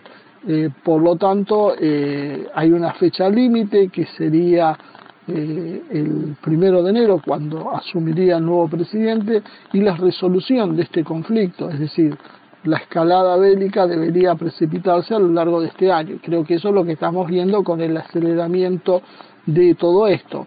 En ese marco, la gira de China eh, tratando de pacificar, vemos que tiene pocas posibilidades. La única tal vez es explicar con mucha más crudeza que en caso de que haya una guerra real, China va a estar del lado de Rusia y que eso haga reflexionar a esta clase política europea que tiene una visión eh, infantil y suicida de, la política exterior. Marcelo, hace unos días el ministro de Exteriores ruso Sergei Lavrov y el vicecanciller chino, que es Sun Weidong, eh, que se encuentra además en Moscú en una visita de trabajo, eh, examinaron juntos esta crisis en Ucrania. Los dos políticos también intercambiaron opiniones sobre cuestiones de seguridad en el espacio euroasiático, un tema que ya hemos conversado contigo en otros programas de telescopio, eh, así como en la región Asia-Pacífico. Cuando hablamos de estas zonas del mundo, vemos que siempre está Estados Unidos presente, ¿no? De una manera más evidente en algunos de los casos o de una forma más camuflada. Eh, ¿Por qué Washington quiere incidir en Asia? Estados Unidos tiene un, enorme interés en Asia por diferentes motivos. En primer lugar, eh, la confrontación final, la confrontación estratégica, eh, el, enemigo último de Estados Unidos es China, aún más que Rusia, por lo menos esto desde la óptica de los propios angloamericanos, ¿no?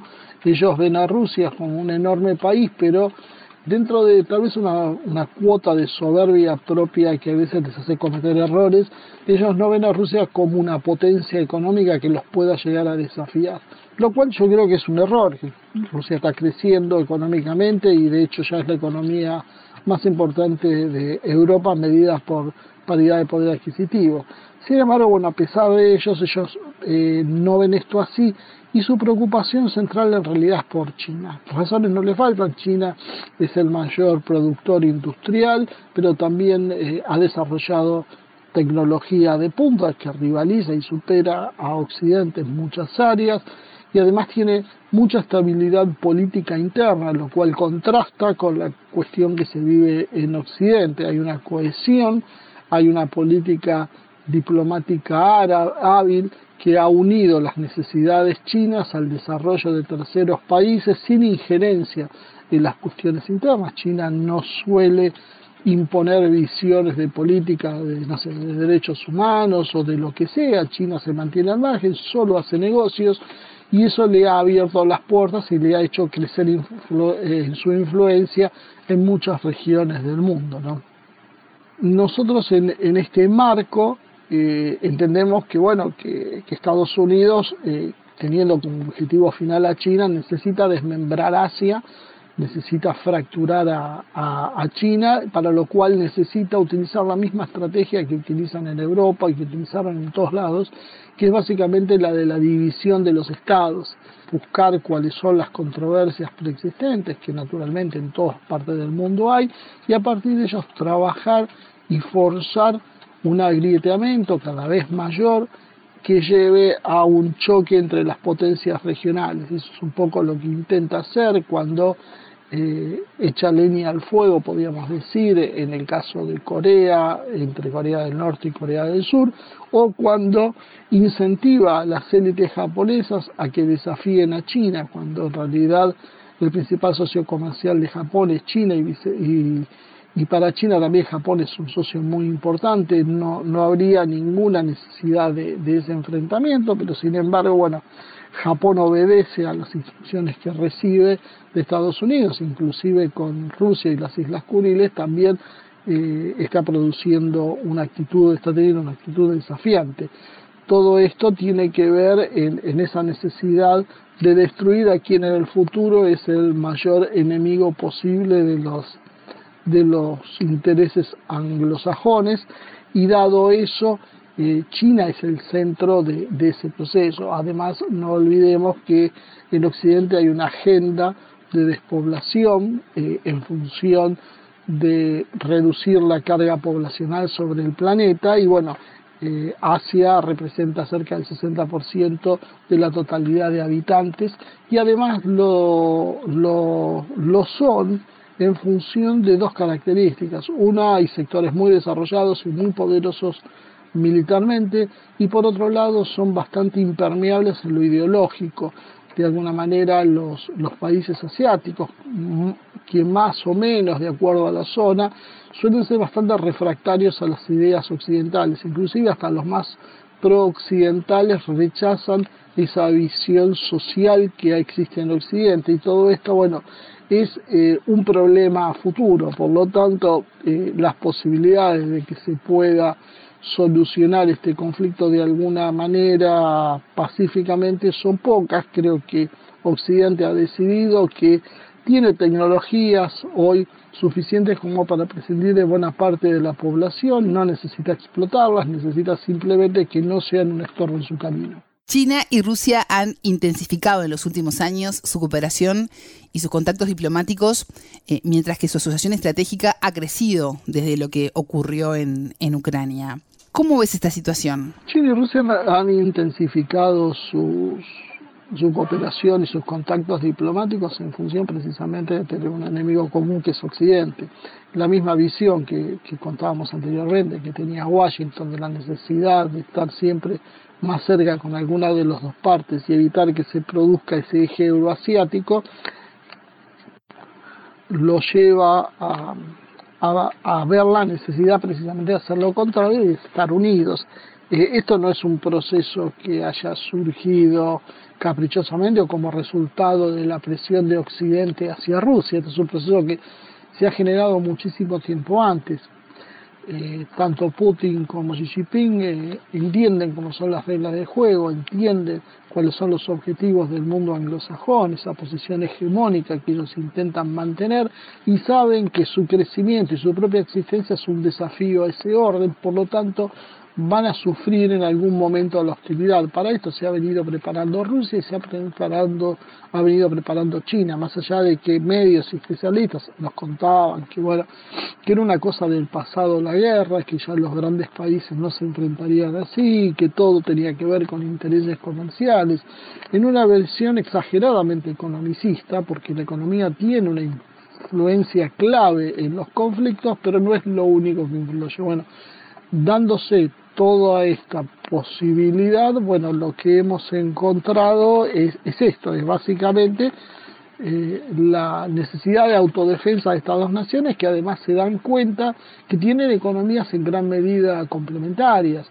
Rusia tiene eh, más que abundantes eh, recursos energéticos, materias primas de todo tipo y ahora se ha transformado también en un gran productor de alimentos mientras que China necesita exactamente lo que Rusia le sobra, materias primas, energía y alimentos, y por otro lado tiene enormes mercados de consumo y son 1.400 millones de habitantes. Todo esto los hace dos economías perfectamente complementarias, no deberían tener problemas, creo que desde Occidente se intenta generar un conflicto entre ambas naciones, lo, lo que hemos visto ahora del Financial Times, y estos documentos presuntamente revelados donde muestra que Rusia estaría habría estado analizando el uso de armas nucleares contra una invasión china resultan cuanto menos eh, eh, curiosas, yo más bien diría absurdas, porque China y en ese momento eh,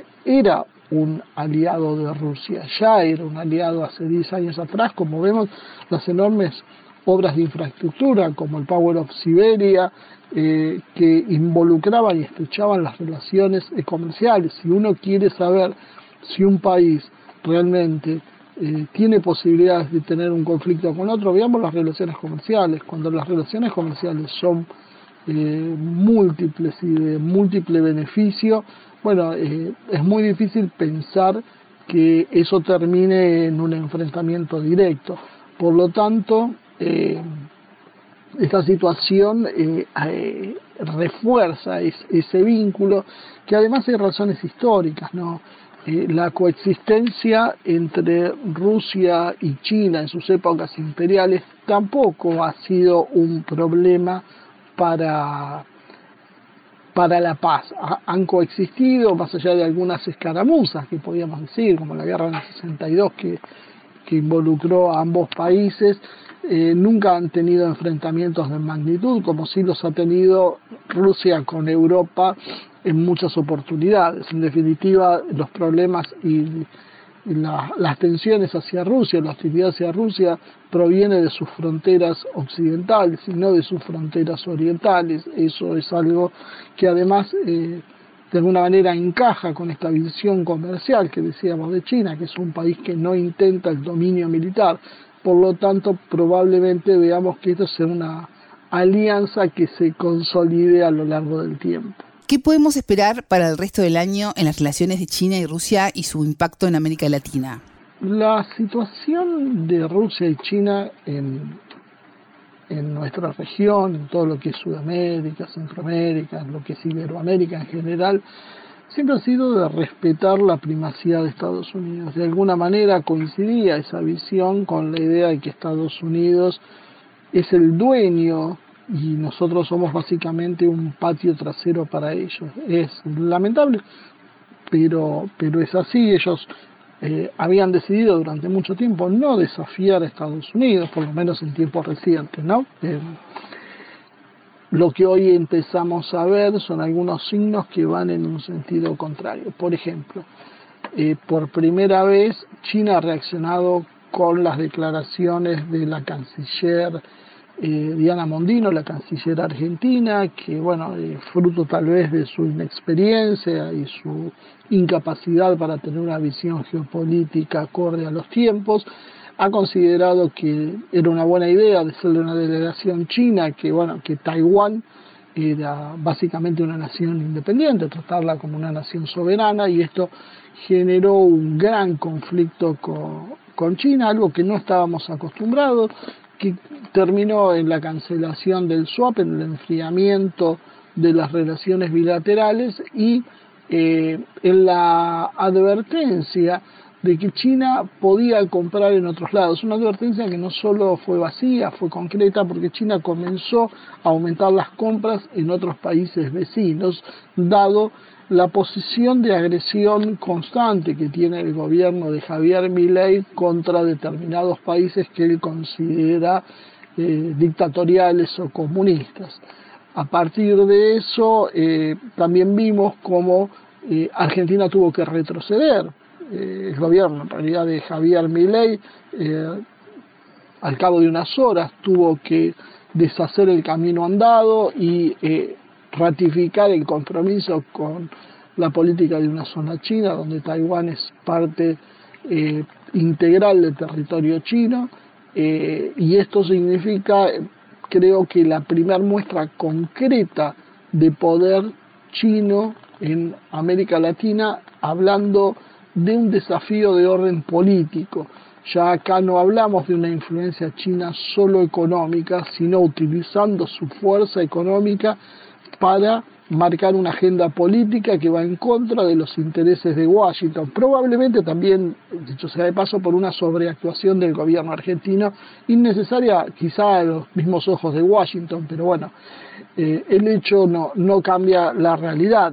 Y Rusia hizo lo mismo en Ecuador, cuando Ecuador amenazó con enviar eh, un cargamento de armas a Ucrania, Rusia terminó advirtiendo que se iban a caer los acuerdos para la compra de bananas, un producto más que importante para Ecuador para la exportación, reduciendo problemas sanitarios. Bueno, el resultado fue que la crisis se terminó solucionando cuando Ecuador dio marcha atrás con la idea de enviar armas a Ucrania. Y esto también marca un antecedente eh, poco frecuente, diríamos el primer antecedente que yo recuerde con las relaciones de un país de la región que haya sido una posición tan dura de rechazo ruso, lo cual daría la sensación que no es coincidencia porque es regional y temporalmente coincidentes y tienen a este eje ruso-chino como protagonistas. Entonces yo creo que lo que nosotros vamos a ver en la, en la región es eh, la aparición de la geopolítica.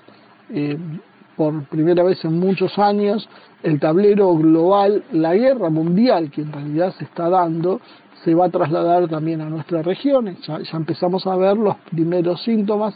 Lamentablemente, gobiernos como el de Javier Milei no entienden que deberían tratar de preservarnos y ser lo más neutrales posibles en este aspecto y no involucrarnos directamente. Pero bueno, sus pasos y sus acciones nos están llevando de lleno al enfrentamiento entre los bloques occidentales y el bloque multipolar. El rechazo a los BRICS, por ejemplo, tiene que ver con esa visión eh, que ni siquiera es mayoritaria en la Argentina. Eh, por lo tanto, eh, creo que vamos a empezar a tener un papel diferente al que veníamos teniendo en los últimos años. Marcelo Ramírez, analista argentino, especialista en Asia, director de Asia TV en Argentina. Gracias por estos minutos con Telescopio. Bueno, muchas gracias por, la oportunidad de hablar con ustedes y con, la audiencia de Sputnik. Telescopio. Ponemos en contexto la información. Hasta aquí nuestro espacio de análisis. Pueden volver a escuchar las entrevistas en sputniknews.lat. Ya lo saben, la frase del día la escucharon en Telescopio. Todas las caras de la noticia en Telescopio. Frente a esa, ese intento eh, globalizante, eh, destructor de las comunidades locales, eh, que pretende imponer tabla rasa para que las transnacionales, el complejo militar industrial y Wall Street hagan su juego de ganancia perpetua en el mundo, eh, Putin advierte que esa tendencia, esa práctica que puede haber sido exitosa en algunos países no lo será en Rusia porque eh, es una, un Estado soberano que defiende eh, y discute al interior sin interferencias externas cuál es el desarrollo este, de su sociedad y de su Estado. Telescopio, un espacio para entender lo que sucede en el mundo. Las voces del día.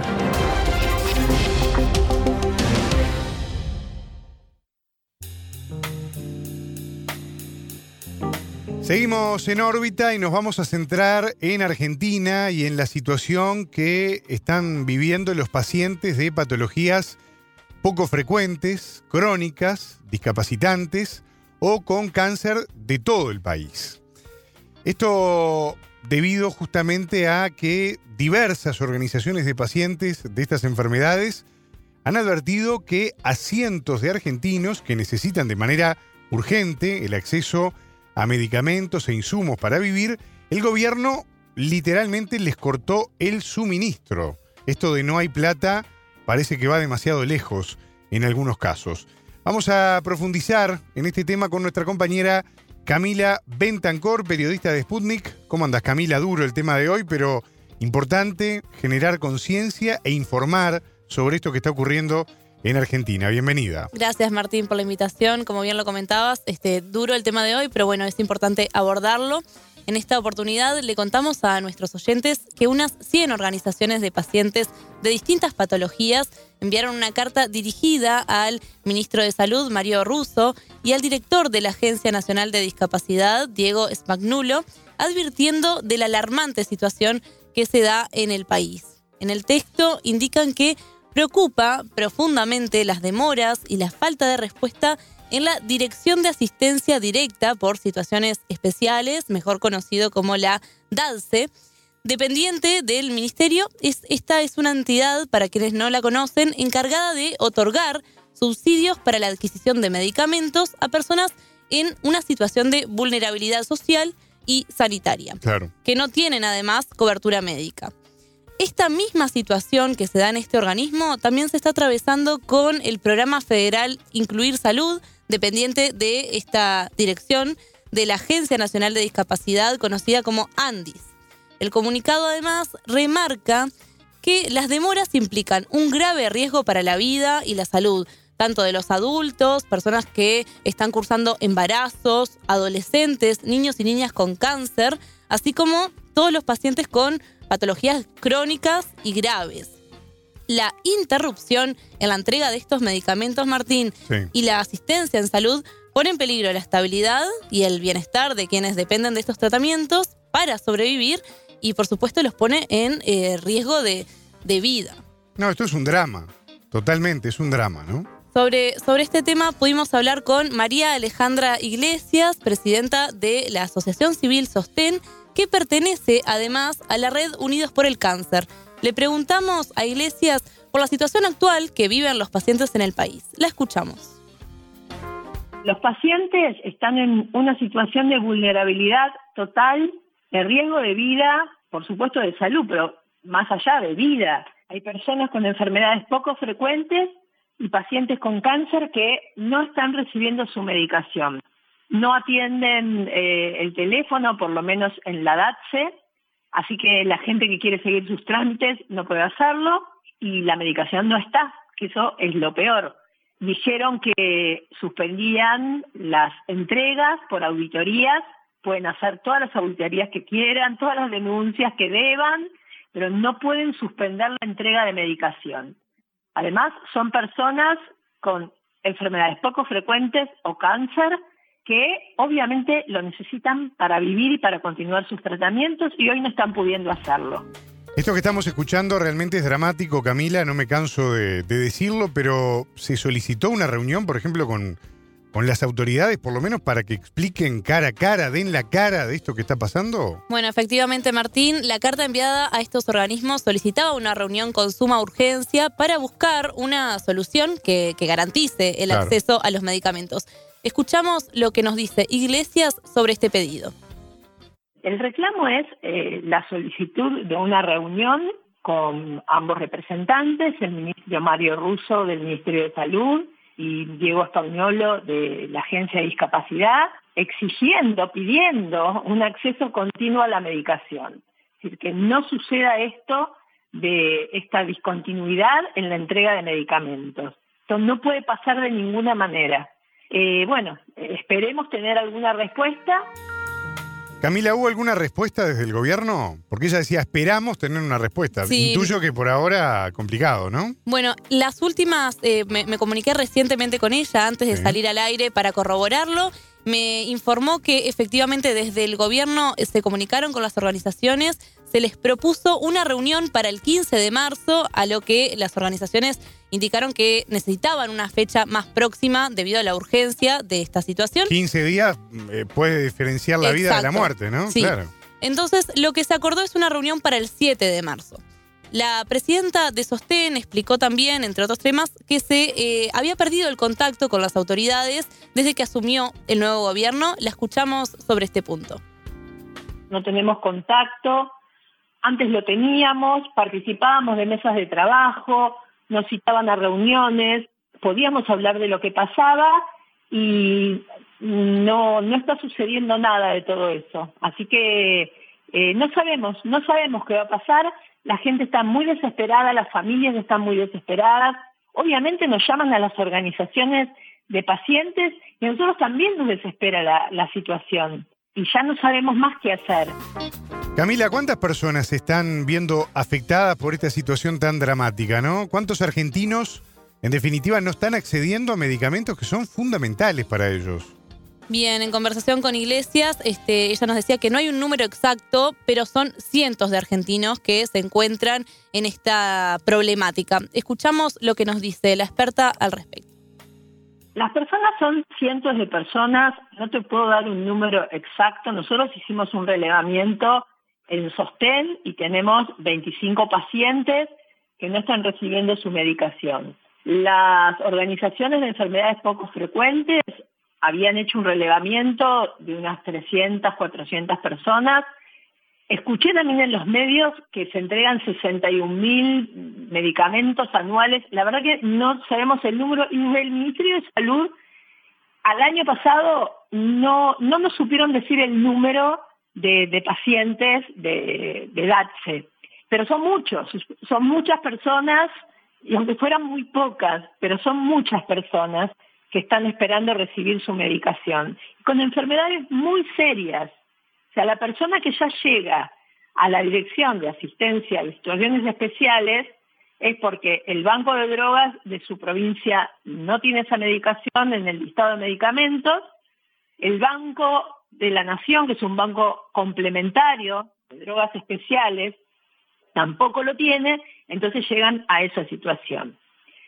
De todas maneras, esto es un tema que viene hace tiempo, que ahora se complejizó con toda la situación y situaciones varias a nivel nacional, eh, sociales, pero lo ideal sería, y ahora que pasó al Ministerio de Salud, que esas medicaciones se incluyan en los listados de medicamentos del Bademecum, del Banco de Drogas de, de la Nación, y no sea una situación especial. Además, porque al ser una situación especial, esos medicamentos se compran uno a uno, se auditan uno a uno y las compras son más caras, formando parte del listado eh, por ejemplo, de medicamentos de nación, ya se hacen otra previsión, otro tipo de compras y los precios son otros.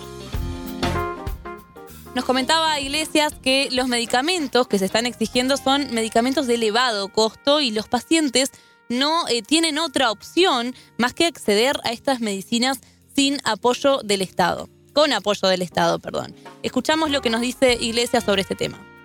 Son medicamentos carísimos de costos millonarios, o sea, las personas no pueden acceder a eso. Y quienes llegan a la DATSE son personas que se atienden en el sistema público de salud, porque no tienen obra social o porque no tienen monotributo y a través de ese una obra social. Entonces, son personas que están en una situación de vulnerabilidad diferente. Por lo tanto, tienen otros problemas. Al que ahora se suma, esto nos estamos enterando que, por ejemplo, en los colectivos no están permitiendo subir a personas con certificado de discapacidad. Los hacen bajar. Entonces, además se le suma el tema del transporte, más otras necesidades que tengan, más todos los aumentos, más todo lo que pasa. Realmente es una situación desesperante. Estamos viviendo un momento tremendo. Y la verdad que no sé hasta cuándo se va a poder sostener. Es muy, muy, muy difícil. Y esas familias, bueno, están desesperadas. El no acceso a la medicación vulnera derechos internacionales y nacionales, ¿no? Y, estamos hablando que la vida está en riesgo en muchos de estos casos de no tener acceso justamente a estas medicinas. Este es el verdadero significado de, de vida o muerte, ¿no? Sí, Martín, así como lo mencionás, el mismo texto que enviaron a las autoridades este, establece que, que, bueno, esta situación viola lo establecido en la Convención de Derechos Humanos, la Convención de los Derechos de las Personas con Discapacidad, la Constitución Nacional y diversas reglamentaciones nacionales, como eh, te puedo comentar la Ley de Derechos de los Pacientes, la de Enfermedades Poco Frecuentes, la Ley del Sistema de Protección Integral de las Personas con Discapacidad, así como la del Cuidado Integral del Niño, Niña y Adolescente con cáncer. Son muchas las normativas que realmente se estarían incumpliendo si esta eh, situación persiste en el tiempo. Claro. Le consultamos a Iglesias sobre este punto. Esto atenta directamente con los derechos humanos de, de las personas. Por supuesto que sí. Los medicamentos como, como bien social ya no lo están siendo así. Esto es una violación justamente de la Convención de los Derechos Humanos, de los derechos de las personas con discapacidad. Eh, bueno, en fin, eh, eh, es una situación gravísima, gravísima y que se tiene que solucionar ya. Eh, hace, hace rato que venimos insistiendo con esto y no, no vemos ningún tipo de solución. No, no aparece nada en el horizonte. Así que no, no, no sabemos hasta dónde va a escalar el tema. Eh, en un mes más nos vamos a enterar de más pacientes que no tienen la medicación, porque algunos todavía tienen, todavía no se les acabó el medicamento, pero dentro de un mes ya no lo van a tener. Más eso sumado a el, el resto de las situaciones que tienen que ver con los aspectos económicos, sociales, ¿no? la baja de la designación eh, de las asignaciones familiares, bueno, todo es un combo para que las personas estén peor. Bueno, Martín Iglesias nos comentó que cada vez más pacientes recurren a las organizaciones ante la no respuesta de los organismos de salud encargados de brindar la medicación. Justamente por este tema de, de, del ATSE, cuando la gente llamaba todo el tiempo y no recibía ningún tipo de respuesta, nos llamaba a nosotros, nosotros hacemos lo que hacemos siempre, tratar de mediar, hablar con los distintos organismos, a veces logramos destrabar trámites, eh, que sean más rápidos, o por ahí es, es un tema de justamente que alguien no sabe hacer un trámite, pero, pero ahora es una, una catarata de pedidos. Esto no nos pasa todo el tiempo. A veces nos ha pasado con algún banco de drogas de alguna provincia, pero bueno, eh, se va solucionando. Pero el, problema ahora es que no hay entrega de medicamentos directamente. No es que, bueno, la semana que viene van a estar. Entonces, la persona sabe que tiene que esperar una semana, pero algunos ya no tienen la medicación. Ese es el tema. Que esto lo cortaron eh, el, el 5 de febrero fue el día que salió la, la, la resolución de que estaban haciendo auditoría, pero suspendieron las entregas. Entonces, es una situación muy compleja. O sea, no te, primero que eso no tendría que haber sucedido. Y lo otro es que no tenemos ningún tipo de, de horizonte. No, no sabemos, nadie nos dice nada y nosotros tampoco tenemos nada que decirle a los pacientes. O sea, es muy angustiante para todos. Para nosotros también, que estamos permanentemente eh, acompañando, no solamente en estos pedidos, sino en, en, cuestiones emocionales, tanto de los familiares como, por supuesto, de los pacientes, otro tipo de ayuda, otro tipo de acompañamiento, en temas de nutrición, de psicología, pero esto ya excede. O sea, no tener la medicación, esto tiene que suceder, es tener la medicación, tener primero la atención en tiempo y forma, el diagnóstico a tiempo, oportuno, y la medicación también en el tiempo que corresponde es fundamental. Ese acceso es fundamental. Venimos hablando de equidad, venimos hablando de, del acceso para todos, hicimos un retroceso impresionante. La presidenta de Sostén nos explicó cómo opera la red de organizaciones que actualmente son una gran contención para los pacientes. Nosotros, las organizaciones que nos dedicamos a los pacientes con cáncer, como te decía, tenemos una red que se llama Unidos por el Cáncer, que al día de hoy somos 134 organizaciones y grupos de pacientes de todo el país. Hay otra organización que se llama ALAPA, nosotros también como sostén formamos parte de ALAPA, y ALAPA nuclea a eh, organizaciones de enfermedades poco frecuentes. Nosotros como cáncer estamos por los cánceres poco frecuentes. Nos conocemos, nos conocemos porque nos encontramos en, ámbitos de salud, porque compartimos espacios de debate, porque compartimos congresos y seminarios y porque nos vamos buscando también frente a estas situaciones. Así que eh, tratamos rápidamente de organizarnos, por supuesto coincidimos en, este pedido de, reunión y de rápido acceso a, la medicación y a los insumos médicos y esta carta fue firmada por alrededor de, de 100 o algunas organizaciones más de distintas patologías. Camila, además de atravesar la enfermedad, los pacientes se exponen a malos momentos, ¿no? Tras estar intentando resolver justamente cómo continuar el tratamiento que se les ha indicado y que con esta situación queda suspendido, ¿no? Me imagino que esto eh, no, no contribuye para nada, ¿no? Al- a lo que puede ser la posibilidad, la eventualidad de conseguir un buen resultado médico después, ¿no? Para nada, la empeora. Este, desde la organización nos hablan eh, no solo de los riesgos gravísimos que tienen para estos pacientes el hecho de no poder tomar la medicación, sino de la importancia del factor emocional Claro. en el tratamiento este, de estas enfermedades. Escuchamos los- lo que nos dice Iglesias al respecto. Hay dos casos que están, que estuvieron en los medios en estos últimos días, pero hay otro montón de gente, bueno, los que tenemos en sostén son personas con cáncer de distintos lugares de- del país, que tienen melanoma, cáncer de pulmón, eh, digamos, están en una situación seria que si no utilizan la medicación, el cáncer avanza porque es un cáncer con metástasis, quiere decir que tiene localizaciones en otras partes del cuerpo. El cáncer es una enfermedad que si no es tratada, mm, las células van creciendo y van ocupando espacio en los distintos órganos. A los de enfermedades poco frecuentes eh, les pasa lo mismo. Si la medicación que estaban utilizando mermó los síntomas o, los detuvo y demás, al no tenerlo, esos síntomas vuelven y, y la enfermedad también puede avanzar. Así que mm, los- para los pacientes es muy serio. Y además, como, te decía, se suman todos los aspectos emocionales. Si una persona está con un diagnóstico como el cáncer, como cualquier tipo de cáncer, tiene que afrontar el- la enfermedad, tiene que hacer su tratamiento, eh, su vida obviamente cambia, la de la familia también.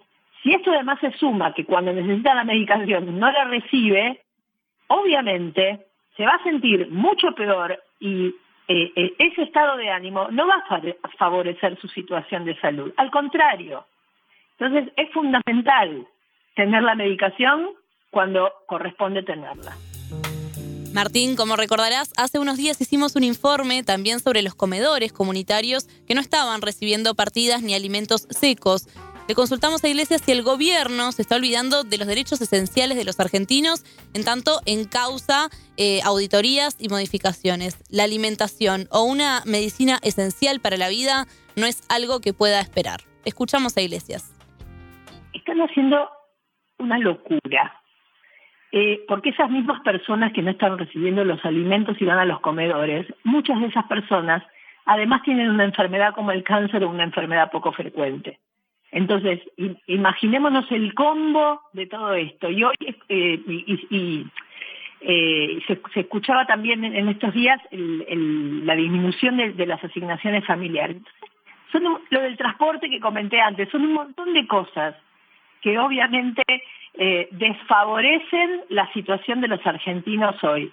Más de los que están en situación de vulnerabilidad, pero los que no estaban lo van a estar en breve tiempo. Así que la situación es sumamente difícil y, e incomprensible. Bueno, les recordamos a nuestros oyentes que pueden acercarse a Sostén, aquellos pacientes que están atravesando una enfermedad como el cáncer o quienes tengan una enfermedad poco frecuente, también pueden acercarse a ALAPA, donde recibirán apoyo de estas organizaciones. Bueno, bien interesante este dato y a tenerlo en cuenta claramente porque en estos momentos es donde más se necesita claramente la, la ayuda. Muchas gracias, Camila. Gracias, Martín, por la invitación.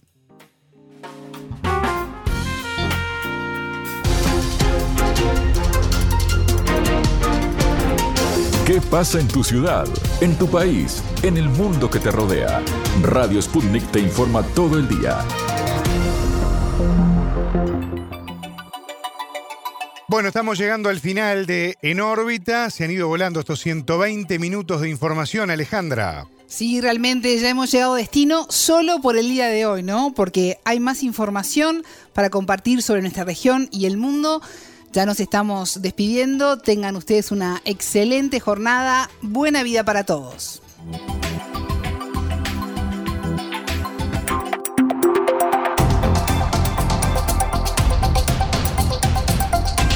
Estás escuchando Radio Sputnik.